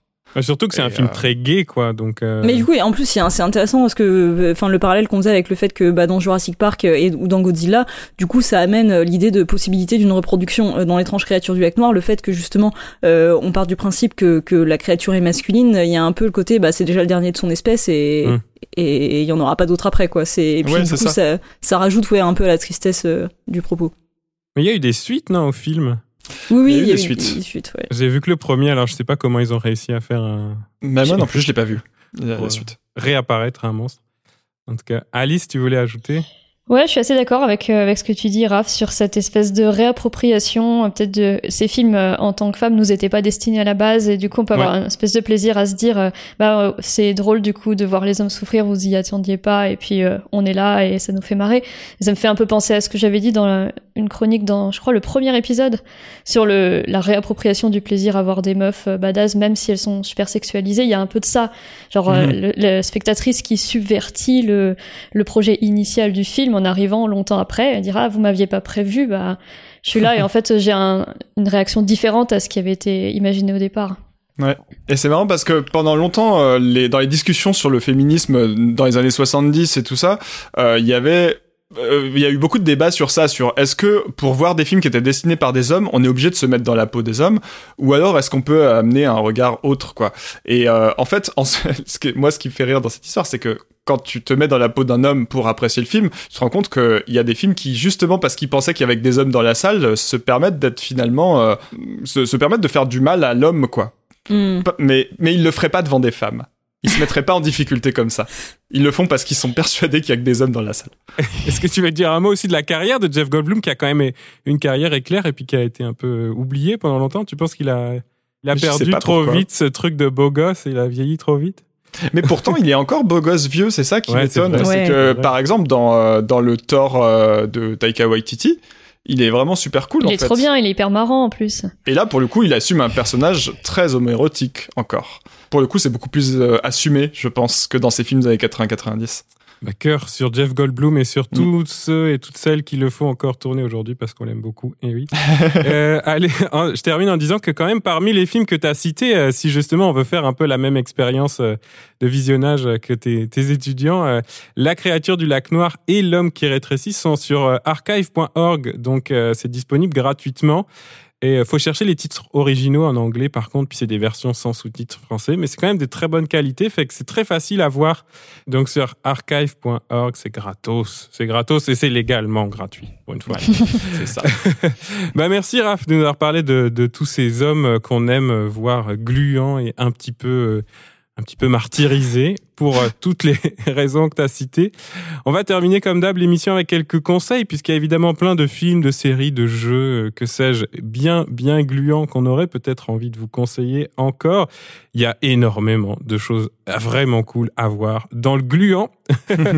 Qu'est-ce que vous voulez nous conseiller? Judith, euh, il y a du gluant encore dans tes, tes sélections? Oui, alors moi j'ai envie de parler, enfin c'est vrai que j'en fais beaucoup la promotion en ce moment parce que c'est une, une, ressortie qui compte beaucoup pour moi au cinéma, mais euh, Joker's Film a ressorti là ces jours-ci euh, trois films d'horreur japonais. Donc il y a euh, Audition de Takashi Miike, euh, Ring de Hideo Nakata et Darkwater de Hideo Nakata. Et donc moi c'est surtout Ring et Darkwater qui hmm. me plaisent et qui me parlent sur cette thématique, même si on est plutôt dans l'eau effectivement que dans le gluant. Mais en même temps l'eau est souvent filmée de manière assez gluante et il y a des éléments hmm. gluants qui viennent se rajouter dans tout ça, dans ces deux films. en tout cas l'idée de fluide est très intéressante et de et de d'eau euh, mise comme euh, mise en scène comme vecteur euh, de la mort. Et, et, voilà, on a la chance que ces films ressortent en version remasterisée là au cinéma dans quelques salles. Pas pour longtemps, donc mhm. voilà, c'est il faut en profiter, il faut se jeter dessus. Moi, j'avais fait une vidéo sur Ring et je l'ai présenté dans mon ciné club MK2 il y a quelques jours. Et puis vous, vous aviez fait un épisode dessus aussi, si je ne m'abuse. Sur Ring, on a fait de... non, on a fait des posts sur Facebook, sur ah c'était c'était sur, Instagram. Sur Instagram. Oui. On avait fait quelques posts sur Ring, ouais. Mais je me rappelle que vous en aviez parlé, ouais. Parce que bah c'était dans la foulée de l'épisode où on avait parlé des fantômes, justement. Euh, c'est ça. Tout premier épisode d'une invention sans avenir. Exact. Enfin, voilà, j'avais envie du coup de vous dire de, de saisir la chance de cette ressortie et d'aller voir euh, au moins ces deux films-là, quoi. Ouais, si ça passe vers chez vous, euh, faites-y un tour. Et puis le lien Ring et Vidéodrome, vous pouvez aller regarder les deux ensuite. C'est parfait. Alice, euh, parmi tes films préférés encore, il y a du brillant, je suis sûr. euh, ouais, euh, j'ai euh, une double reco. J'ai revu récemment Existence de Cronenberg et franchement, agréablement surprise. Hein, je trouve que c'est vraiment un bon film gluant qui en plus a le mérite d'aborder le thème du jeu vidéo d'une manière assez intelligente. Mm. Et euh, du coup, ça m'a ça m'a fait penser que c'est vachement lié à un jeu vidéo que je viens de terminer, euh, qui est Cyberpunk 2077. Voilà, si dans l'univers cyberpunk qui est, qui est très gluant aussi, il y a beaucoup de choses qui sont en lien dans les modifications corporelles. Et c'est un film qui a été quand même euh, un jeu pardon qui a été beaucoup critiqué parce que voilà, il a déçu beaucoup au niveau des attentes énormes qu'il y avait, qu'il y avait des problèmes techniques, mais c'est vraiment un bon jeu. Euh, qui a un, scénario super intéressant et qui aborde la question de des, des modifications, des implants, du lien à, la technologie, mais dans un aspect très organique. Et, euh, et je pense qu'il a vraiment le mérite de d'être sorti quand même. Et il faut le faire, ce jeu, si on est intéressé par ce. Maintenant que la déception est passée. Ouais, ouais. En plus, il coûte plus rien vu que tout le monde a été déçu. Donc, jetez-vous de le choper pour rien du tout. Excellent, Raph. Euh, bah écoute, euh, ouais, euh, allez voir la filmo de de, Carpenter. Il y en a deux trois qu'on n'a pas cité. L'entre de la folie avec Sam Neill qui joue aussi dans Jurassic Park. J'ai pas du tout d'obsession avec ça. Euh, le Prince des Ténèbres aussi qui est bien gluant. Euh, qui est, qui est donc euh, ces films des années 80, il y a des, très cool. Dans chez Cronenberg, Scanners aussi, dont j'ai un souvenir assez dérangeant. Euh, donc pareil. Et puis plus récemment, moi j'aimerais conseiller The Host de Bong Joon-ho aussi, qui est euh, un film que j'adore. Et quand on aime à la fois les monstres et le gluant et les trucs amphibiens un peu chelous, euh, c'est parfait. le host, eh oui, eh oui. Euh, moi, tout à l'heure, j'ai parlé de trucs qui étaient gratuits sur les internets. Euh, j'ai constaté euh, cette semaine que quelqu'un a mis en ligne Brain Dead de Peter Jackson sur YouTube. Ah, Je pense que ça, pour le coup, c'est pas légal, mais allez le voir avant que ça disparaisse, parce que bon, c'est quand même un grand classique du cinéma gore et donc du gluant. Et puis Peter Jackson qui est resté un maître des effets visuels, hein, puisqu'il a les trois Seigneurs des Anneaux ont eu l'Oscar, on en parlait tout à l'heure. Donc euh, ben voilà, on commence par le gluant. Pas mal. Et ça amène euh, là-dessus. Euh, moi, je suis assez client du cinéma de Eli Roth aussi, les deux Hostel, The Green Inferno. Et puis, plus récemment, et là, j'ai parlé tout à l'heure de sitcom et de, séries comiques. sur Netflix, la sitcom gluante Santa Clarita Diet avec Drew Barrymore et Timothy Olyphant, qui est très, très, très, très drôle et très, très gore à la fois. C'est très, très bien. Ça, ça, ça se voit bien. Voilà. Le, parfait mélange. Ah oui, c'est ça, c'est ça. On n'est pas obligé que d'avoir des films euh, un peu plombants comme Lynch et Cronenberg quand même. On les aime bien, mais c'est sûr qu'en fin de soirée, Existence, bon. Ouais. Ah, Entre les deux allez tours voir du allez voir du gluant drôle. Ah bah oui, je disais Flubber tout à l'heure. Bah voilà. C'est vrai, c'est vrai. Flubber. Et euh, juste pour terminer là-dessus, quand j'ai cherché gluant sur euh, le moteur de recherche de la plateforme Mubi, parce que je cherchais des idées, les seuls films qui sortaient, c'était Les glaneurs et la glaneuse de Daniel Varda pour le rapprochement gluant-glaneur. Bon. C'est waouh, ils sont allés chercher assez loin. Donc allez revoir ces, ces deux films euh, qui, de, de, de, Varda qui sont formidables mais qui sont pas gluants du tout. Non, un peu moins. en terminant l'émission, c'est évidemment le segment auto-promo. Raph, peut-être euh, nous rappeler quand même, il y a beaucoup de gens qui sont pas avec nous au micro aujourd'hui et qui ont fait plein de trucs cool ces derniers temps. Donc euh, on va faire la promo des absents et des absentes. Eh ben oui, parce que dans les chroniqueurs et chroniqueuses qu'on a reçus il y a pas longtemps, il y en a eu deux trois qui ont de l'actu. Donc si vous ce n'est pas déjà fait, allez voir euh, la vidéo de Sam sur sa chaîne Vidéodrome qui s'appelle Les documentaires sur le travail, l'ouvrier. Euh, c'est superbe. Vraiment, moi, je, lui ai dit sur Twitter, mais euh, j'aurais aimé avoir ça quand j'ai donné des cours justement sur ce sujet-là à la fac. C'est d'un sérieux absolu. Donc vraiment, allez voir, c'est super boulot. Euh, de la chaîne Kaleidoscope qui a sorti aussi le deuxième euh, volet de son cycle sur la justice avec une vidéo sur le vigilantisme qui est très documentée comme toujours et assez passionnante. Et puis euh, bien sûr, elle a déjà beaucoup tourné mais on en remet une petite couche, la vidéo de Clémentine sur la passion du Christ euh, parce que un petit taquet contre les cathos, ça fait jamais de mal. Donc, euh, je crois qu'elle en a eu deux trois hein, dans ses commentaires, mais justement, allez lui mettre des pouces bleus pour compenser ça. c'est évidemment toujours du super boulot. voilà. Ouais, sur la chaîne Cinéma et Politique sur YouTube. C'est ça. Et toi, Raph Et moi, j'ai pas forcément d'actu en ce moment, mais je vous rappelle d'aller nous suivre sur le Twitter euh, sans avenir pod, euh, où on met pas mal de choses, euh, de petites analyses, de compléments sur le sujet qu'on a traité dans les émissions et tout ça. Donc voilà, faites un petit peu de, de promo là-dessus, parlez, parlez de nous sur les réseaux. Il n'y a, y a pas que les émissions, il y a aussi un petit peu tout ce qui est en dehors. C'est vrai, beaucoup sur Twitter. Mm-hmm. Alice, toi qui es beaucoup sur Twitter aussi. Ouais, bah vous pouvez me retrouver là-bas. J'ai pas trop d'actu non plus. At philopoulpe. maintenant, vous comprenez un peu mieux le. voilà. Et Judith, on sait que tu as beaucoup d'actu. Euh, oui, bah écoutez, je suis aussi beaucoup sur Twitter euh, en ce moment, essentiellement pour pleurer sur les élections, raconter des conneries. Mais euh, euh, sinon, je, ouais, en ce moment, donc ça, ça fait que, que quelques temps que c'est en place. Donc j'ai un ciné-club mensuel au MK2 Bibliothèque à Paris, si jamais vous êtes en région parisienne. Donc MK2 entrée BNF, où tous les mois, du coup, je présente un film que j'ai déjà abordé sur ma chaîne YouTube et la projection est suivie d'un débat avec le public. Enfin, je présente un petit peu mon analyse et ensuite on, on discute avec le public. Donc c'est hyper sympa et je suis très contente de pouvoir partir, enfin faire partie de, de ce renouveau un peu d'un format ciné-club euh, avec échange avec le public, en tout cas dans un cinéma, surtout un beau mm. réseau de cinéma comme le MK2. Donc si jamais vous êtes en région, passez, ça me ferait hyper plaisir. Et donc sinon, au-delà de ma chaîne YouTube euh, que je promets d'alimenter bientôt, j'y travaille. Euh, j'ai donc, comme je le disais au début, donc lancé mon podcast. Euh, donc le premier épisode est en ligne et, et j'ai envie de faire vraiment plein de choses avec ce format podcast, qui est une reprise de, des analyses que j'ai sur ma chaîne YouTube, mais j'espère faire plein de choses aussi. Mais donc pour ça, évidemment, il faut que que ça fonctionne un peu, quoi. Donc, euh, allez écouter ça, ça m'aiderait aussi beaucoup. Et ouais, Demoiselle d'horreur, simplement, hein, c'est ça Tout le, simplement. titre. Euh, ouais. Et c'est assez chouette, ouais. Donc, euh, j'espère que ça marchera bien. C'est une manière de faire évoluer un peu aussi tes analyses, genre de rajouter des choses, des choses comme ça. Oui, oui, ça permet d'étoffer un peu. Puis, tu vois, par exemple, là, j'ai. le premier épisode donc sur Ring, j'ai fait ce que j'avais pas fait dans ma dans ma vidéo à l'époque où mes vidéos je de Parfois, j'ai un petit peu d'invités, mais c'est quand même quelque chose que je fais rarement. Là, j'ai invité du coup euh, Amandine du podcast La Librairie Yokai, qui est donc une, un podcast euh, consacré euh, au folklore japonais. Et donc moi, c'est un sujet que je maîtrise très mal, et donc elle est venue parler des fantômes japonais, les fantômes vengeurs au Japon, qui ont inspiré du coup le personnage de Sadako dans Ring. Donc voilà, ça permet aussi de faire ce genre de choses un petit peu plus facilement qu'en vidéo. Mmh. Et, et j'aimerais aussi, alors c'est vrai que j'en parle beaucoup, mais je sais pas encore quand est-ce que je vais pouvoir le mettre en place, euh, enfin proposer du, contenu bonus à base de euh, lecture de nouvelles fantastiques. Ça, j'adorerais faire ça. Donc euh, j'y réfléchis ah aussi beaucoup. Chouette. Mmh, c'est très cool, ouais. Merci. En terminant mon, mon auto-promo à moi, j'ai beaucoup blagué là-dessus aujourd'hui euh, du fait que je suis papa et donc que le gluant, c'est mon quotidien pour d'autres raisons. Mais euh, ma, ma copine et moi, on a vécu euh, la naissance prématurée de nos jumeaux il y a quelques mois, au mois de décembre. Et donc, on a commencé à raconter un peu de notre quotidien en néonatologie à l'hôpital Sainte-Justine à Montréal. Je vous rassure, les deux bébés vont très bien. Ils sont même rentrés à la maison et ça va très très bien.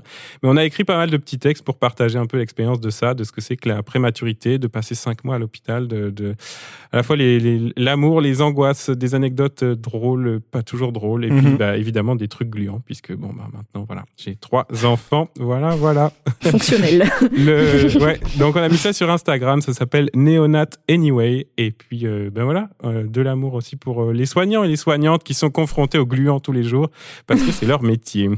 Et si vous êtes suffisamment nombreuses et nombreux à suivre euh, Neonat Anyway, peut-être on pourra négocier un spin-off euh, par Lynch.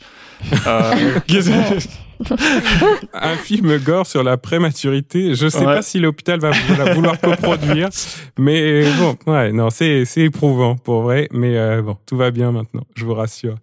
Allez, merci à tous et à toutes de nous avoir écoutés, merci d'avoir été avec nous et à la prochaine. Salut, salut. À très vite. Salut, salut.